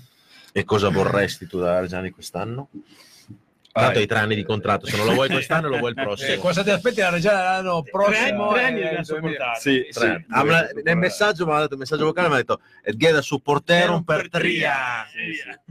Ehm, non lo so, io quest'anno mh, quello che mi aspetto è che la gente si possa divertire come finora è stato, perché sinceramente se c'è una cosa che, che si può dire è che la gente si è divertita ed è quello che mi dicono anche a me ed è, ed è- ed è bello.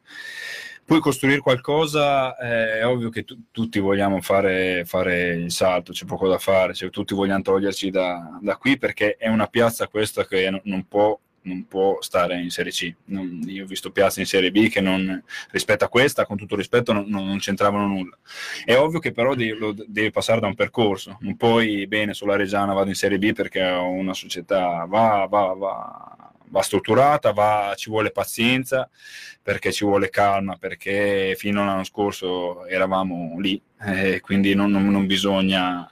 E probabilmente se si, fa, si costruisce un progetto, allora si può pensare a fare qualcosa di bello. Però Però anche i tanti contratti triennali, secondo me, stanno anche in quell'ottica lì, no? Quindi eh, Mi auguro di sì, Esatto. è ovvio che quando una società si, si mette in tasca dei contratti non di un anno ma di due ma di tre, vuol certo, dire qualcosa, vuol certo. dire che c'è un progetto, le Certo. cose le costruisci tramite un progetto, se no fai delle, delle brutte fini. Io mi auguro che questa possa essere una, una squadra di riferimento per, per la città per poter ambire a qualcosa di, di- di veramente bello.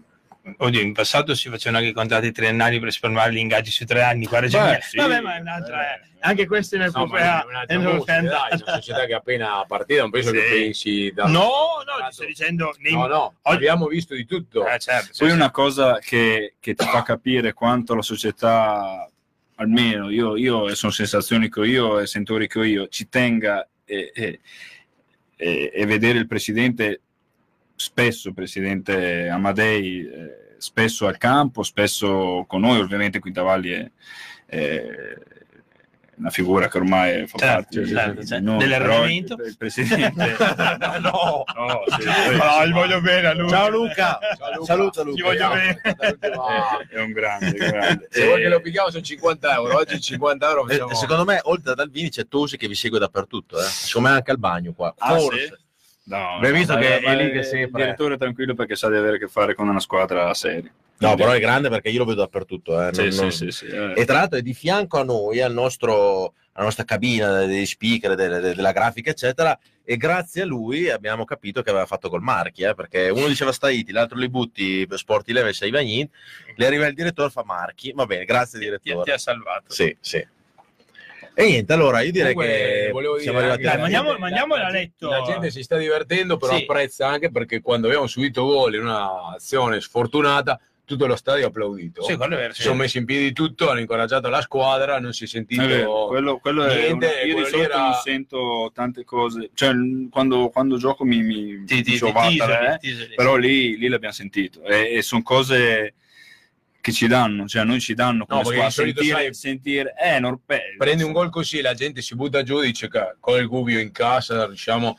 Invece è stato un incoraggiamento da parte di tutta la gente, hanno applaudito anche il Narduzzo a fine del primo tempo, cioè magari in un altro periodo lo avrebbero massacrato, fischiato, Beh, tutta beh, la gente fischiato. Invece Beh, ha che il pubblico bene, si, sente, vorrei si sente vicino Lì alla squadra. Sarebbe stato clamoroso il contrario. Vi- Sì, sì. Nei confronti di un ragazzo che, che finora a Reggio ha dato tanto e si è meritato rispetto e tanto, e in un momento storico della società, della squadra, in cui non devi... Cioè non devi... Sì, non, non devi- ragazzi, non deve fischiare neanche se... Ragazzi, mettiamolo in... me, ne sono lo mandiamo a letto, lo mandiamo a letto. attaccato con gente Ma metti- diceva o sparava delle Ma no, delle mettiamolo in preventivo perché- che domenica possiamo tranquillamente perdere, ragazzi. E, e se capitasse, ti è, e se capitasse, ti è, io sono convinto che non perderemo, ma se dovesse capitare, avanti, garra dritta, come dite voi, eccetera, eccetera, perché ci può stare benissimo, perché incontriamo una squadra che come ingaggi è il doppio della nostra, una squadra che ha dichiaratamente, ha dichiaratamente dichiarato di voler andare in Serie B, che ha esonerato un allenatore perché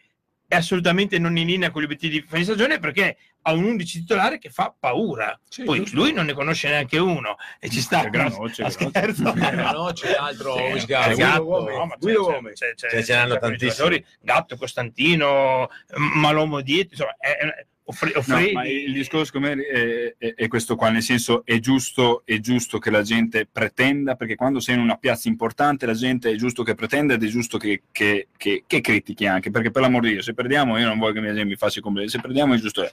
però rendersi conto di quello che abbiamo in mano adesso. Certo, certo, Sì, sì, Eh, certo. perché, perché se no è un peccato poi che sminuire- siano critiche costruttive più Sì, che altro, sì. non ignorantate. No, perché, no, vabbè, ma perdiamo quello perché abbiamo dato il stesso, per l'amor di 110% e gli altri Certo, sono più buoni eh, di certo, noi, va eh, bene. certo, certo. perdiamo perché magari... Ed è in quest'ottica che l'applauso di domenica dopo il gol subito è bellissimo, ma bellissimo. deve, ma deve Ma deve starci. continuare, ma oggi deve starci. così tutta esatto, ma oggi deve starci. Eh, Cioè, non siamo mica figli dei risultati, perché se guardassimo solo il risultato, Ma certo, cioè, eh. Poi ovvio che se perde tre partite non è che mi aspetto No, no, però adesso non è, non è però ad ora questa è una squadra che secondo me va, va, va apprezzata e va supportata, sostenuta perché esatto, esatto. le cose vanno fatte insieme ragazzi cioè, c'è poco da, da fare eh, insieme si può fare de- del bello Visto che siamo a fine trasmissione, Siamo lì da No, mezz'ora no, che no, Ah, siamo ah, lì c'ho l'ultima cosa da dire. Puoi portare la bimba all'asilo domani tutti, tutti i giocatori che sono venuti qua, due anni e mezzo tre, quasi tre Si chiama? Ludovic Amore. tutti i giocatori, credo, no? perché sono venuti qua, gli abbiamo sempre portato un pochino di fortuna perché è venuto Altiniera, ha fatto gol, Cesarini non riusciva No, a fare gol, no. eccetera.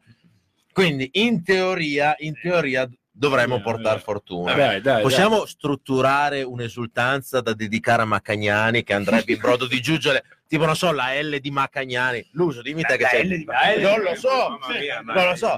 Ma so, chiedilo a lui, è lui che deve fare gol. Dov'è? Bicchiere di- non doveva bere il vino Sì, sì, dai, va bene, va bene. No. Se, gli fai, se gli fai così, ragazzi, mi sarà riconoscente. Sai qual è il problema? Che non c'ha un euro in banca, quindi non sarà riconoscente dal punto di vista economico, però, però l'amore, eccetera, facciamo, eccetera. se Andrea Costa dovesse fare gol nelle prossime 3-4 partite, sappiamo Dai, che inve- mi invento qualcosa è per andiamo.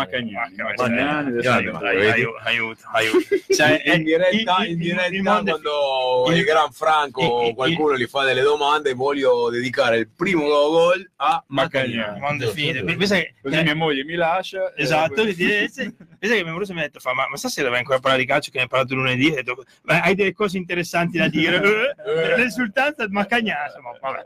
Andiamo a letto? Va bene, direi, Ok, che, va bene. direi che siamo arrivati alla fine. Io volevo ringraziare intanto la, la Reggiana Calcio perché ci, ci dà sempre la possibilità di avere qua dei, dei giocatori che credo si, si trovino bene, a parte Andre che è un nostro amico, però insomma Andre ti sei trovato bene. Molto bene, molto bene. Direi che due ore sono passate alla grande eh, perché a guardare l'Arloi le rabele è un zor. Quindi. E grazie mille al buon Enrico Lusetti che Grazie a voi, se, grazie a voi. se non va a arbitrare potrebbe anche tornare qua delle volte. No? Sì, volentierissimo, volentierissimo, anzi, io mi diverto, quindi molto volentieri.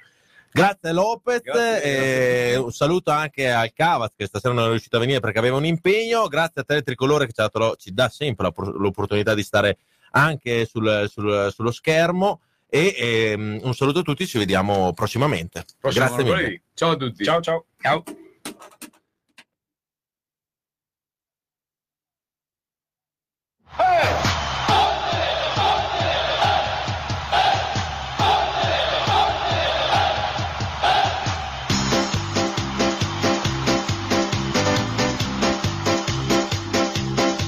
A Cireggiana c'è la mia squadra, c'è la mia fede che batte dentro il cuore, noi sempre insieme restiamo uniti e tu lo sai, non ti lasceremo mai, la nostra voce sempre granata che vive per questa nostra grande squadra, siamo di Reggio, siamo i più forti, ti seguiremo ovunque tu andrai. Ale Reggiana, mia Reggiana, forza Reggiana, vinci per noi. Ale Reggiana, la mia Reggiana, forza Reggiana, vinci per noi. Con le papere ed i distinti e la tribuna con la tua curva sud. Noi tutti quanti gridiamo in.